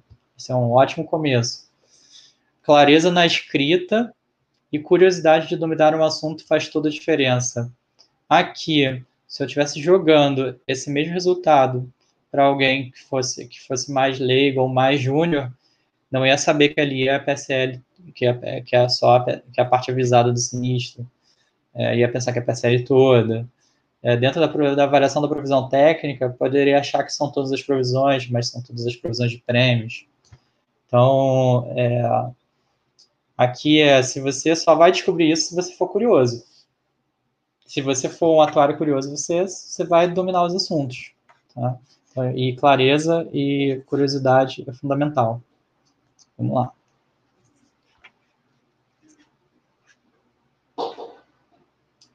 Então vamos construir um dashboard aí finalmente, pessoal, dando graças a Deus, né? Pô, beleza, obrigado, graças a Deus, né? Ah, vai acabar isso aí. Tá na hora já. É, cara, como é que a gente faz aí, tipo, um, um dashboard simples aí pra gente fazer uma brincadeira? É, cara, tem a tabelinha do SES lá, baixar a fonte da tabela do SES ali, abrir a tabelinha SES Campos, lá você filtra o quadro 23, que é o quadro resultado. Verley, como é que eu vou saber que o quadro 23 é o quadro resultado, mano? É, você vai abrir, também tem lá o manual de preenchimento do FIP, no site da SUSEP também. Achou o cara, Ctrl F, Q23, ou Ctrl F, quadro, quadro 23. Você vai ver demonstração do resultado do exercício, resultado. Aí tá lá, assim você descobre as coisas. Então, cada um dos quadros do FIP vai ter um, uma, você vai saber por ali. Quadro 16, provisões técnicas. Quadro 23A, quadro de resultado ativo. Quadro 23P, quadro, resultado passivo. É, às vezes as coisas, né, o pessoal faz as coisas para ajudar mesmo, né, então a gente vai associando e gravando as coisas assim, né, a mesma coisa que o, que o LX e o DX, né, o L de Life e o D de Def. Então, assim, assim as coisas vão. O filtro 23 tem que pegar o final de vigência 2100, janeiro de 2100. Aí fazer até uma brincadeira aqui, né? Tipo, gente, chegou 2100 em janeiro, vamos procurar outra versão aí que não vai ter mais FIP, não vai ter mais informação, que é, acabar a vigência dos quadros ali, ferrou, tá? Aí vai ter que refazer os modelinhos. O meu filtro aqui tá com 2100, né? Não, não sei se eu vou viver até lá, né? mas é, tem aí um 2101 lá para a gente filtrar. Quer dizer que o quadro está vigente até lá.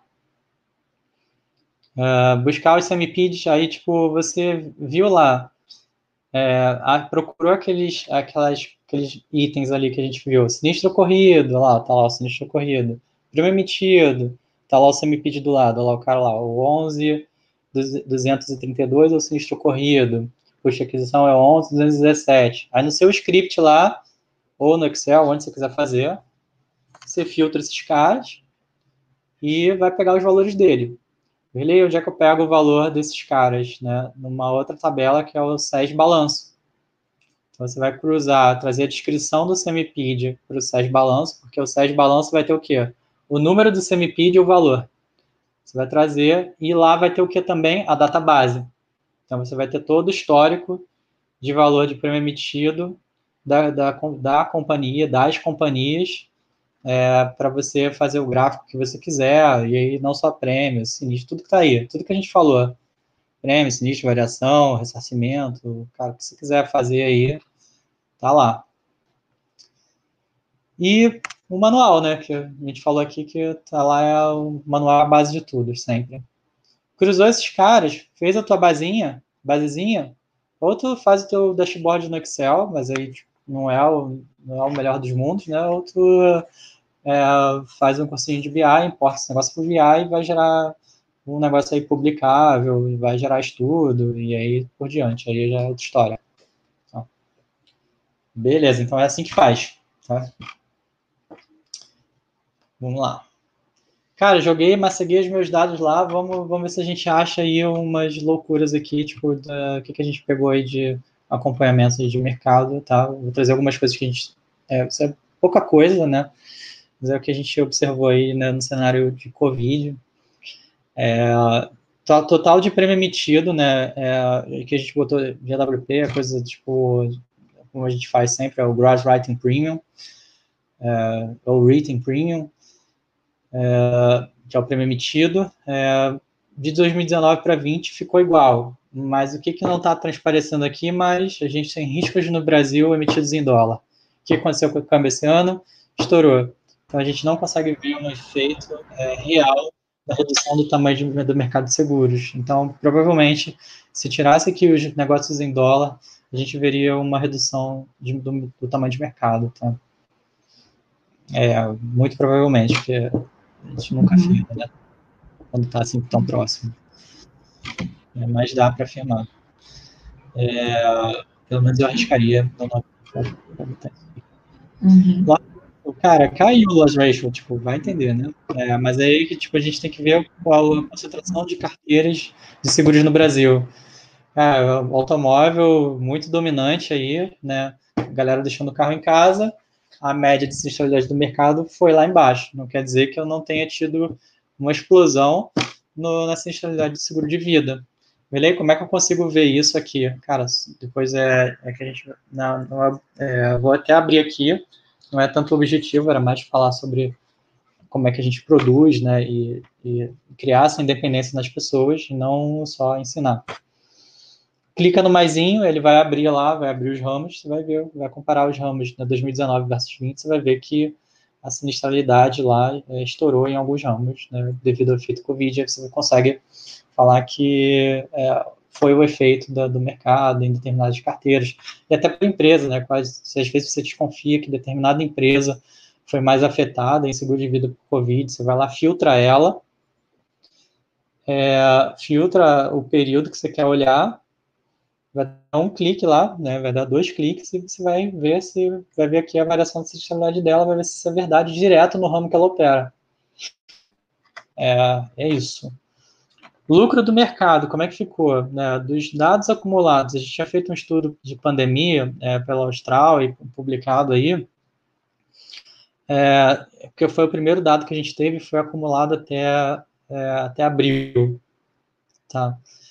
É, então, comparando abril de é, acumulado até 2019, abril, e acumulado até 2020, abril, teve uma queda de lucratividade média do mercado de, de 8 bi para 6 bi. É, e acumulado até, até, agosto, como é que ficou? De 16 para 13. Tá? É, acho que aí a gente pode ver aí como é que fica um dashboard online. Só antecipar aqui, Tá? A gente não produziu um dashboard específico altamente profissional, só um caso de exemplo. Tá? A gente produz uns dashboards, né? São mais bonitos, assim, mas é mais para trazer exemplos, a gente brincar aqui uh, e de repente ver o, o, pessoal que já trabalha com Power BI e tem experiência é, vai, vai aproveitar ali alguma coisa ou vai ver alguma coisa que, pô, isso aqui eu nunca fiz, vou testar.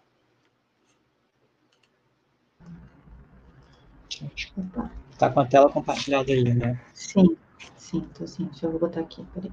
Aí. Bom, vamos lá, que eu vou trocar minha telinha aqui, vou falar com a tela agora.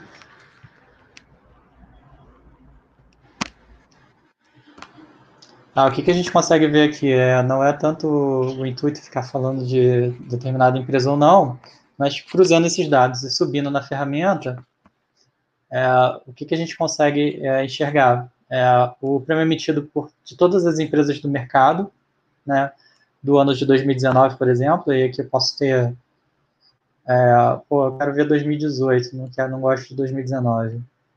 Ah, eu quero ver acumulado, 2020 acumulado até agosto, vamos lá, atualizar aqui. Então, aí o que eu tenho, todo, todo o prêmio emitido pelo mercado, é, todo o prêmio ganho, que é o Earned Premium, é, o lucro, profit, net equity, patrimônio, patrimônio líquido, custo de aquisição, despesas administrativas, resultado de resseguro, resultado financeiro, resultado de underwriting aqui, que não é o resultado de underwriting que a gente tinha falado lá, é o resultado operacional, que é aquela derivação diferente. Ah, cara, tipo, ah, quero ver um cara específico aí, sem méritos aqui sobre é, determinada companhia ou não. Vou rolar aqui aleatoriamente, sei lá, ah, clicar aqui. Tá? Clicar aqui. Uh, e eu consigo ver lá o cara, tá? É, eu consigo ver, né, isso aqui, tá, ignorem isso aqui, tá? Uh, dessa empresa. É, e aí tem o ROI, né, do, do total do mercado, tá? O que, que é o ROI? Ele é o lucro líquido da empresa dividido pelo patrimônio líquido dela, tá? O patrimônio líquido total do mercado de seguros, o lucro total, acumulado é, até agosto de 20, o prêmio ganho total e o resultado financeiro total. Então, isso aqui é, um, é uma visão possível, e aí dá para ver aqui quem que concentra o lucro do mercado ou não, fazendo um gráfico de lucratividade.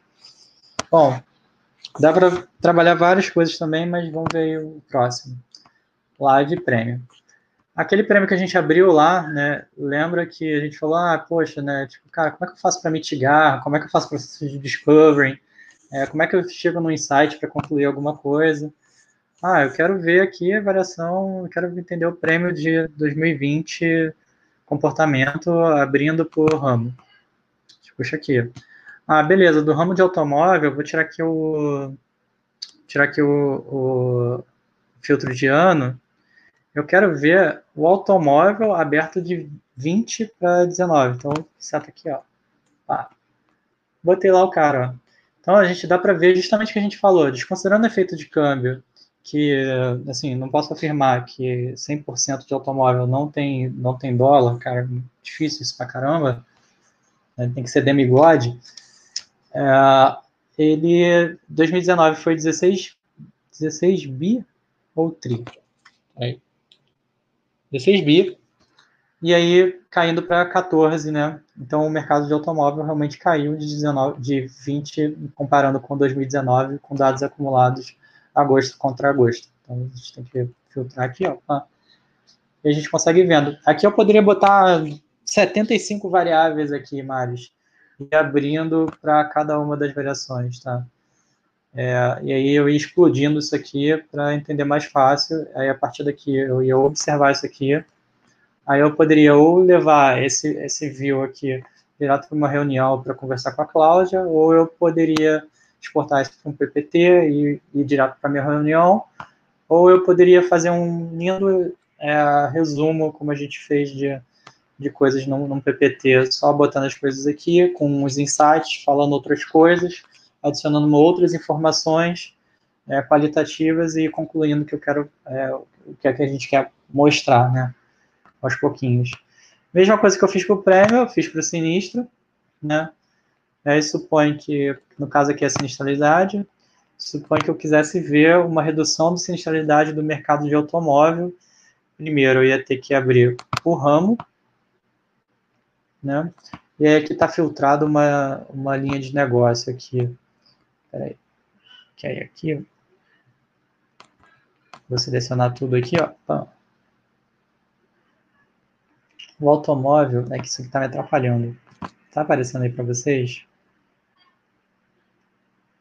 Ah, vou mostrar uma linha que provavelmente deve ter crescido. Né? É, esse cara aqui, 2000, é, 2020 versus 2019, sinistralidade, né? Como é que ficou? 2019 está reduzindo sinistralidade desse cara. Se eu pegasse no automóvel, eu vou ver também, porque eu tô com um problema aqui de conseguir clicar compartilhando.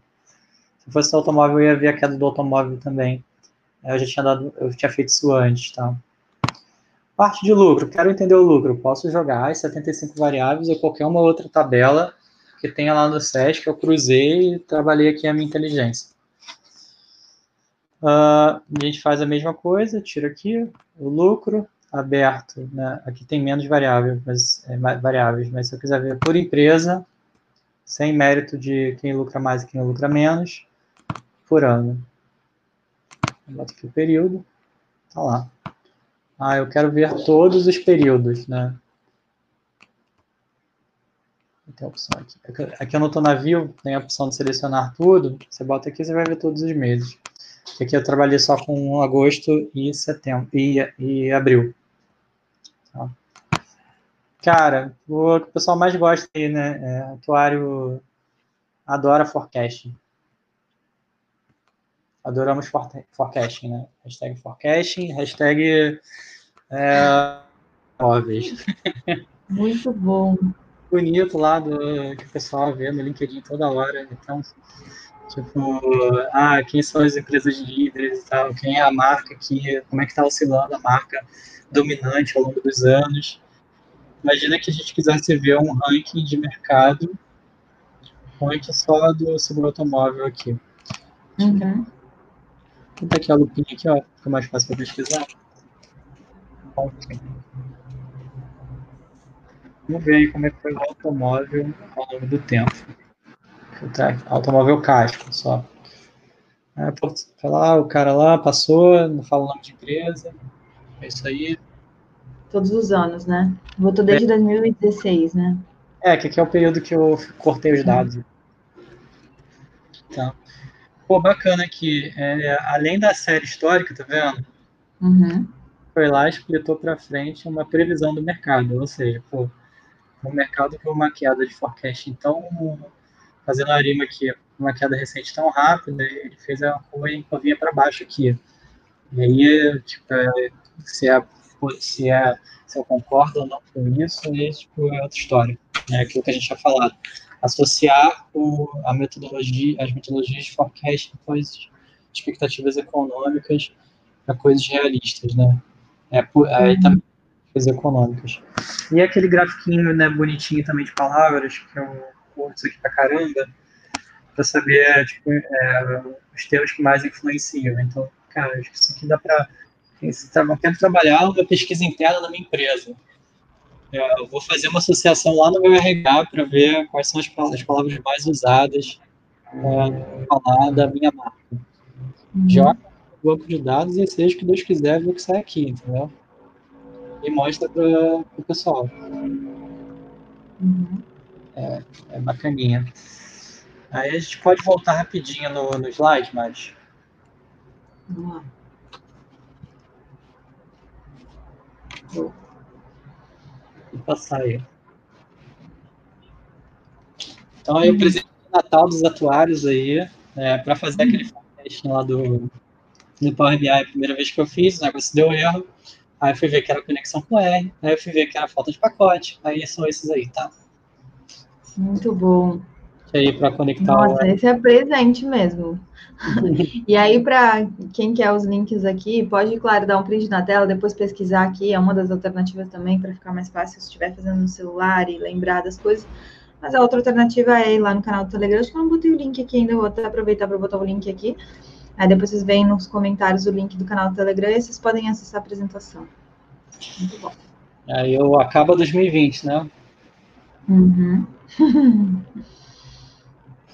A gente sempre pede aí, né? Tipo, até quando a gente faz trabalho interno, né, Cláudia? É, cara, feedback importante. É, quem quer aprender, evoluir, manter a pegada constantemente, tem que fazer feedback o tempo todo, bom, ruim, é isso aí. Então, só para a gente fechar aí, conclusão do, do, do, de tudo que a gente falou aqui. Bastante coisa, a gente fala muito rápido, né? É, mas vamos tentar dar uma síntese aí de algumas dicas. Aí, Cláudio, quiser falar aí Posso falar?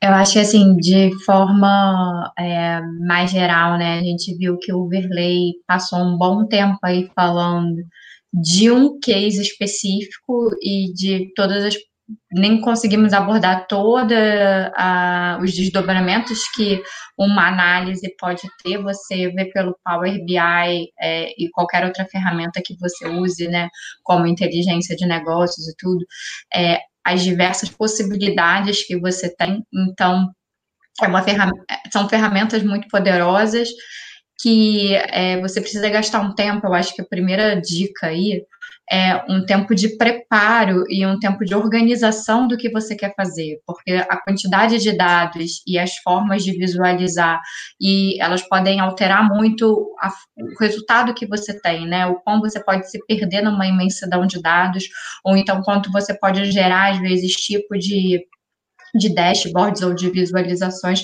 que podem não ser os mais apropriados no que você precisa de fato é, analisar. Então, você vai, eu diria que o primeiro passo aí é identificar o que que você quer fazer com aqueles dados, quais são os objetivos, o que, que você quer perseguir aí como como insight, varredura, como análise, é, preparar de repente um draft, eu diria que é um bom e velho papel para você rascunhar um pouco do que você quer fazer, como você quer fazer, e depois, de fato, ir o mãos à obra, começar a programar, colocar os dados dentro do, do ferramenta que você use de programação, seja R, seja SAI, seja o próprio VBA da Excel, e tudo integrar isso com uma ferramenta de visualização para te dar um poder analítico maior de analisar todos os seus outputs daquelas contas todas que você fez, e tá sempre aí. É,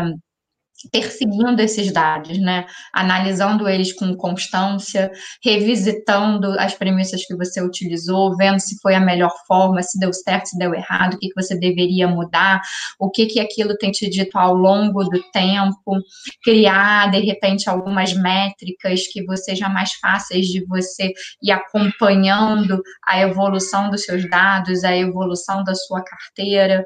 Acho que, de uma maneira geral, é um trabalho que não é instantâneo, porque eu acho que quando você pega e acha que vai fazer um primeiro dashboard, que aquele dashboard vai te dar todos os resultados que você precisava, vai resolver a sua vida, isso pode te dar uma frustração inicial porque não vai, né? É, você vai estar tá olhando e vai ver, puxa, mas é disso daqui eu precisava ver mais isso, e aí esse mais isso não estava inicialmente no seu planejamento e você vai ter que voltar e colocar, mas eu acho que com, com o tempo, você perseguindo aqueles dados, analisando aquilo, você vai ganhando uma maturidade e o processo normal, acho que de tudo que a gente faz, não é só nessa parte de business intelligence, não é só na parte atuarial, mas é de estar tá sempre se transformando. Então, os, os dashboard dos dados não são estáticos, a gente tem que ir mudando ele ao longo do tempo, sempre com o viés de perseguir análises mais acuradas, de perseguir é, tendências, de tentar utilizar aqueles dados da melhor forma possível para tomada de decisão. No final das contas, os dados têm que ser nossos amigos sempre para uma questão de gestão da, do nosso negócio. Acho que essa é a principal mensagem aí. Mas o Virley tem uma listinha aí bonitinha de, de dicas também para passar. É, cara, assim, eu trabalho muito com a Claudinha, aprendo muito com ela, né, é, e aí, tipo, cara, toda vez que eu levo um trabalho, é, são, é, hoje já estou é, mais habituado, assim, né, a gente, de meio que às vezes eu até consigo prever algumas perguntas que ela vai fazer, então me preparo muito bem para responder ela, assim, né, porque, é, cara, se eu não estiver preparado, tipo, é, eu me sinto mal, assim, tipo, de, de, comentar, tipo, ah, sabe a ideia tal, e não tiver azeitado o negócio, sabe? Acho que isso é fundamental, é, tipo, é, da mesma forma que eu, que eu sou assim, né, tipo, é, me provoco naturalmente, né, é, logicamente ela também me provoca para para buscar, né, tipo, coisas novas, me faz perguntas, ela me, me pede mais, né, me pede para olhar tal coisa, Pô, mas você viu isso, você viu aquilo, né, isso aqui, né, e aí, às vezes, né, por mais que você tenha visto algumas coisas, né, a sua percepção vai sempre aumentando, é, isso é muito positivo, sabe, você ter pessoas, né, é, que para te estimular ali a, a, fazer esse desenvolvimento aqui. Isso aqui não nasce do dia para a noite, né? Ela falou ali a questão da frustração. Eu já escrevi relatório de auditoria editorial 25 vezes, sabe? É, às vezes a gente faz um dashboard, é, tá lindo, perfeito, todo mundo elogia, tá maravilhoso, mas muda isso, mas muda aquilo. Quando você vai ver, tá na versão 10, sabe? É, mesmo que você tenha planejado, é, e aí, assim, juntar tantas pessoas com tantas visões, eu acho que isso é o, é o grande desafio, né, do, é, das lideranças, assim, né? É, de conseguir captar a atenção no início, e hoje a gente busca muito isso, né, eu Cláudio, de prender a atenção das pessoas no início. Né, tipo, vem cá, vamos discutir logo, e aí a gente vai. Né, e, tipo, e reunir o máximo de pessoas possíveis. Então, a gente chamar as pessoas certas para discutir aquele problema, para aí sim a gente começar a trabalhar e trabalhar rápido, né, para ser eficiente. Então, assim, é, como a Cláudia tinha falado, cara, com esse contexto é importante, é, tá, ter visão, saber onde você quer chegar, é, cara, com aquilo, com aquele estudo, é fundamental. Criticidade é um negócio assim, tipo, cara, né, é engraçado, né? Criticidade, fala, pô, o cara é crítico, ele é chato, né? É, mas, poxa, é, é um trabalho, sabe? Tipo, você quer ter uma ideia, produzir aquilo e garantir que aquilo de fato vai ter resultado, sabe? Então, como é que você vai garantir isso se você não perseguir aquilo com toda a sua vontade, sabe? Acho que, então, isso é ser crítico, tá? É, e outra coisa também é você proteger é, é, contra riscos. Então, assim, não tem como você, é, às vezes, tipo, ah, pô, não vou, não vou fazer 150 perguntas sobre o tema, porque é, com receio de, de ser uma pessoa é, chata, né? Pô, não, pô, mês passado eu fiz, eu fiz é, 50 perguntas para poder fazer um fechamento atuarial. É, esse mês eu vou fazer 60, entendeu? É, 55, o que seja, né? porque isso é a garantia de que eu estou mantendo o nível é, do trabalho. Então, isso é importante também para o trabalho atorial, principalmente para o trabalho atorial. Não é você fazer uma vez, é você fazer certo todas as vezes. E, e assim, como a gente é humano, a gente blinda processos como um, automatizando, dois, com controles, três, sendo altamente crítico. Acho que é assim que a gente mantém a qualidade. É, percepção, cara, às vezes a gente, pô, né, tá lá, vi uma variação, olhei para o número, que eu já sei que aquilo bate com aquilo e, tipo, é, é a vida, sabe? Então, é, é isso. Ceticismo, cara, assim, né, não é que a gente desconfia de todo mundo, né? E às vezes é, é, fala, pô, fulano de tal não confia na gente. Ser cético é, poxa, não custa nada. Se você está falando alguma coisa, você mostrar que aquilo é de fato realidade. Então, ah, isso aqui é tal coisa, tá bom, me mostra. Aí, tipo, não, não acontece. Aí, tipo, ou seja, é, tem ali um eventual é, é, gap para falha ou para alguma coisa, né? Então, enquanto você não for saciado nos seus questionamentos, a pergunta tem que permanecer. É importante estar aberto à hipótese e, afirmações questionáveis. A gente começou a live assim, né? É, cara, a gente vai ter uma pergunta, eu quero entender por que, que eu lucrei aquilo, ou eu vou ter uma afirmação, tipo, eu quero ser feliz ou ter razão. Poxa, questionável, né? Para mim, para outra pessoa, de repente, não. Então, isso também é trabalhar a diversidade e a paciência, né? Cada pessoa tem o seu tempo, cada pessoa tem a sua forma de viver, é, e o seu tempo de buscar determinada coisa. Então, isso é fundamental também. Conhecimento quantitativo precisa ser conjugado com conhecimento de negócio. Isso é tudo que a gente falou. Não adianta só eu ser o, o, o cara atuário dos números. Eu tenho que ser o atuário que entende o negócio, que é, associa as coisas e tira conclusões razoáveis. Né? Porque senão é, é, eu não consigo nem argumentar com a Cláudia e com os executivos da companhia. Ser curioso e investigativo. Então, né, tem que manter a curiosidade. E é engraçado, é, a Cláudia não sabe, mas eu coloquei uma, uma filosofia para mim, né? Tem, tipo, tem quase um ano que eu repito isso para mim todos os dias. É muito louco como é que assim, como é que eu me mantenho motivado todo dia fazendo, cara, tipo, com a mesma vontade. É, quem é o cara que, que, que tá com mais fome de aprendizado na empresa? É o estagiário? Então, assim, se tu acordar e pensar que tu tem que ter, se tu é sênior, gerente, o que for, se tu acordar com fome de estagiário, cara, você vai estar sempre bem. Então é isso, assim, o conceito é fome de estagiário, né? Tipo, quer mandar bem, fome de estagiário. Uh, investir curioso, cara. A gente fez aí um, um, curso, né? Eu nem lembro qual curso foi, Cláudio, que o cara até falou, né? É, curiosidade infantil é tudo, né? Tipo, aí realmente, né? Pô, isso é tudo BI, né? Você pega o celular, a criança vai falar de, pô, o que, que é isso aqui? A tela preta. Mas se você apertar, o que, que acontece? Ele acende. E aí a criança vai investigando aquilo, né? Eu vivo isso todos os dias em casa, né? É, pô, como é que isso aqui tá? Olha atrás, olha na frente. É, tem aquele joguinho, é Jenga, vocês conhecem? Tipo, cara, aquele jogo é maravilhoso, porque o que, que é aquilo, né? Você precisa mudar o seu ponto de vista para poder enxergar alguma coisa diferente. Se você ficar sempre onde você está, você vai sempre ver a mesma coisa. É, isso é um conceito psicológico, assim. Né? É, tipo, então, tem coisas ali que a gente consegue usar tanto para nossa gestão quanto para trabalhar com as, com as, nossas equipes. Vamos lá. Uh, próximo. Ter paciência, fazer um bom trabalho e guardar é, é histórico para evidenciar acertos. Pô, aí você vai lá, é resiliente, faz um bom trabalho. Pô, e você não guarda teus méritos, pô, não é possível. Você tem que ter uma coisa para comemorar no final do ano, no final do dia, no final do mês, é, no fim da sua vida. Então você tem que guardar essas, coisinhas ali. Até para você falar assim também, tá vendo aquilo que eu falei mês passado? Falei para você que era bom. E aí o negócio dá certo, a pessoa não te ouviu. Aí você vai lá, pô, é, cara, é, pô, é, na próxima, quem sabe, escuta um pouco mais aí Aí você consegue trabalhar uma argumentação. Uh, argumentos fundamentados em dados que possam ser comprovados. Não adianta produzir nada se eu não tiver de provar. É, então, assim, tipo, veio disposto para falar uma ideia, cara, vem dissecado, vem azeitado, porque senão nunca vai. Né, uma, uma, boa, uma boa ideia não trabalhada vai continuar sendo uma ideia. Modelos robustos para problemas complexos, né?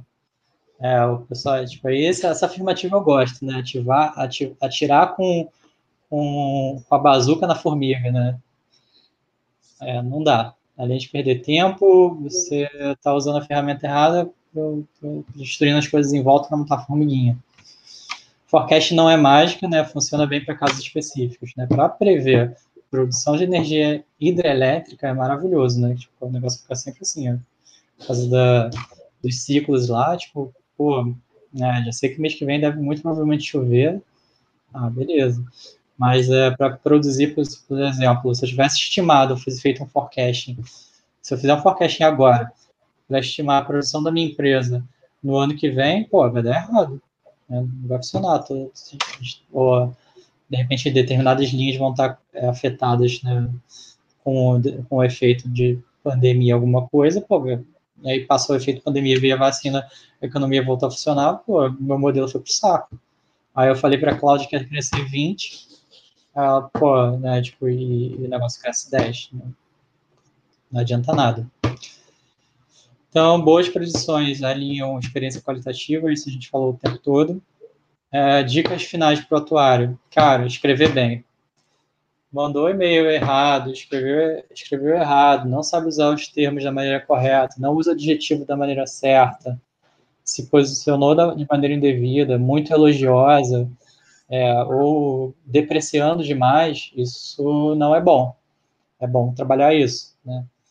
E, e assim, eu, nesse negócio de exigência, uh, gosto muito do programa do Jacan, né? Como é que é? Uma coisa de, uma coisa, é, pesadelo na cozinha Cara, aquilo ali é modelo de perfeito de gestão, tipo, gestão de problemas perfeito, né? Tipo, futuramente, sei lá, né, um dia, sei lá, alguém, né?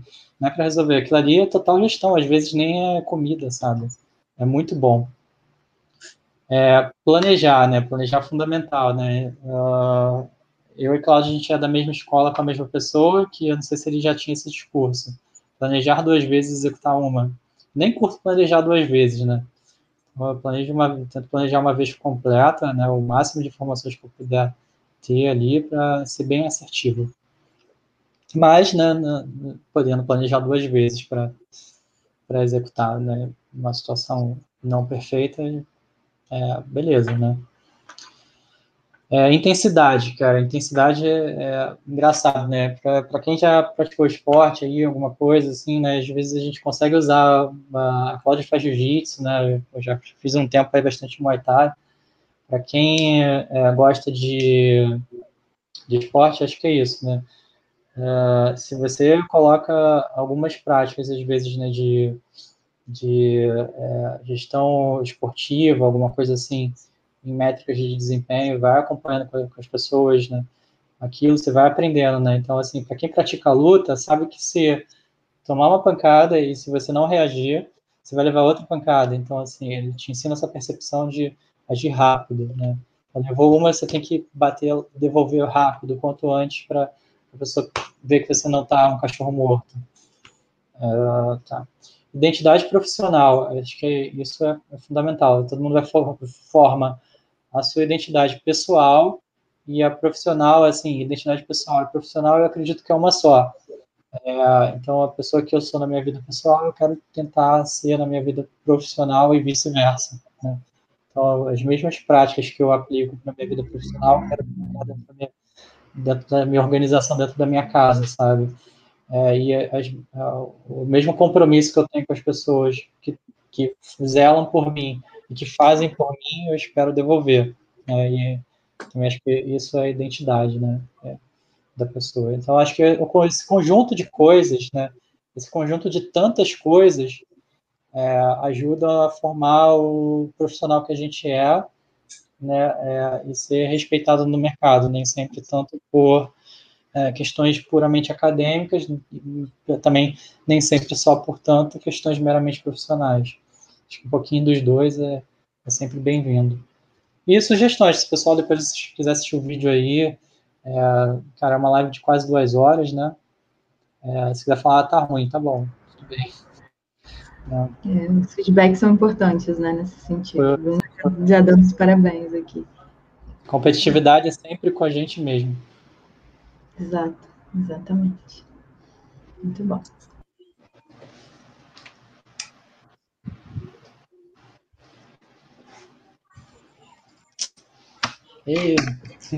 Muito legal. O Carlos também, querido, esteve aqui com a gente. Parabéns aos colegas, muito bom. É, bom convite aí final para gente, para você se inscreverem no canal também, que a gente sempre já falou lá no início. E agora para a gente completar, é, a gente já veio respondendo, colocando os comentários, em especial do Lívio aqui, que falou sobre o DRE. Então, eu quero agradecer a vocês. Toda essa reflexão que o Virley trouxe e com a complementariedade da Claudinha, dá a base do entendimento do, do BI e do BA para a gente pensar realmente nas possibilidades de aplicação, tanto na área de, da gente, né, de atuar assim mais tradicional, quanto nas outras áreas, nas outras empresas, ou seja, esse conhecimento de análise acaba sendo é, essencial no desenvolvimento de gestão de risco. Então, a gente não precisa desenhar uma gestão de risco específica dentro de ramos tradicionais ou ramos atuariais mais, mais tradicionais.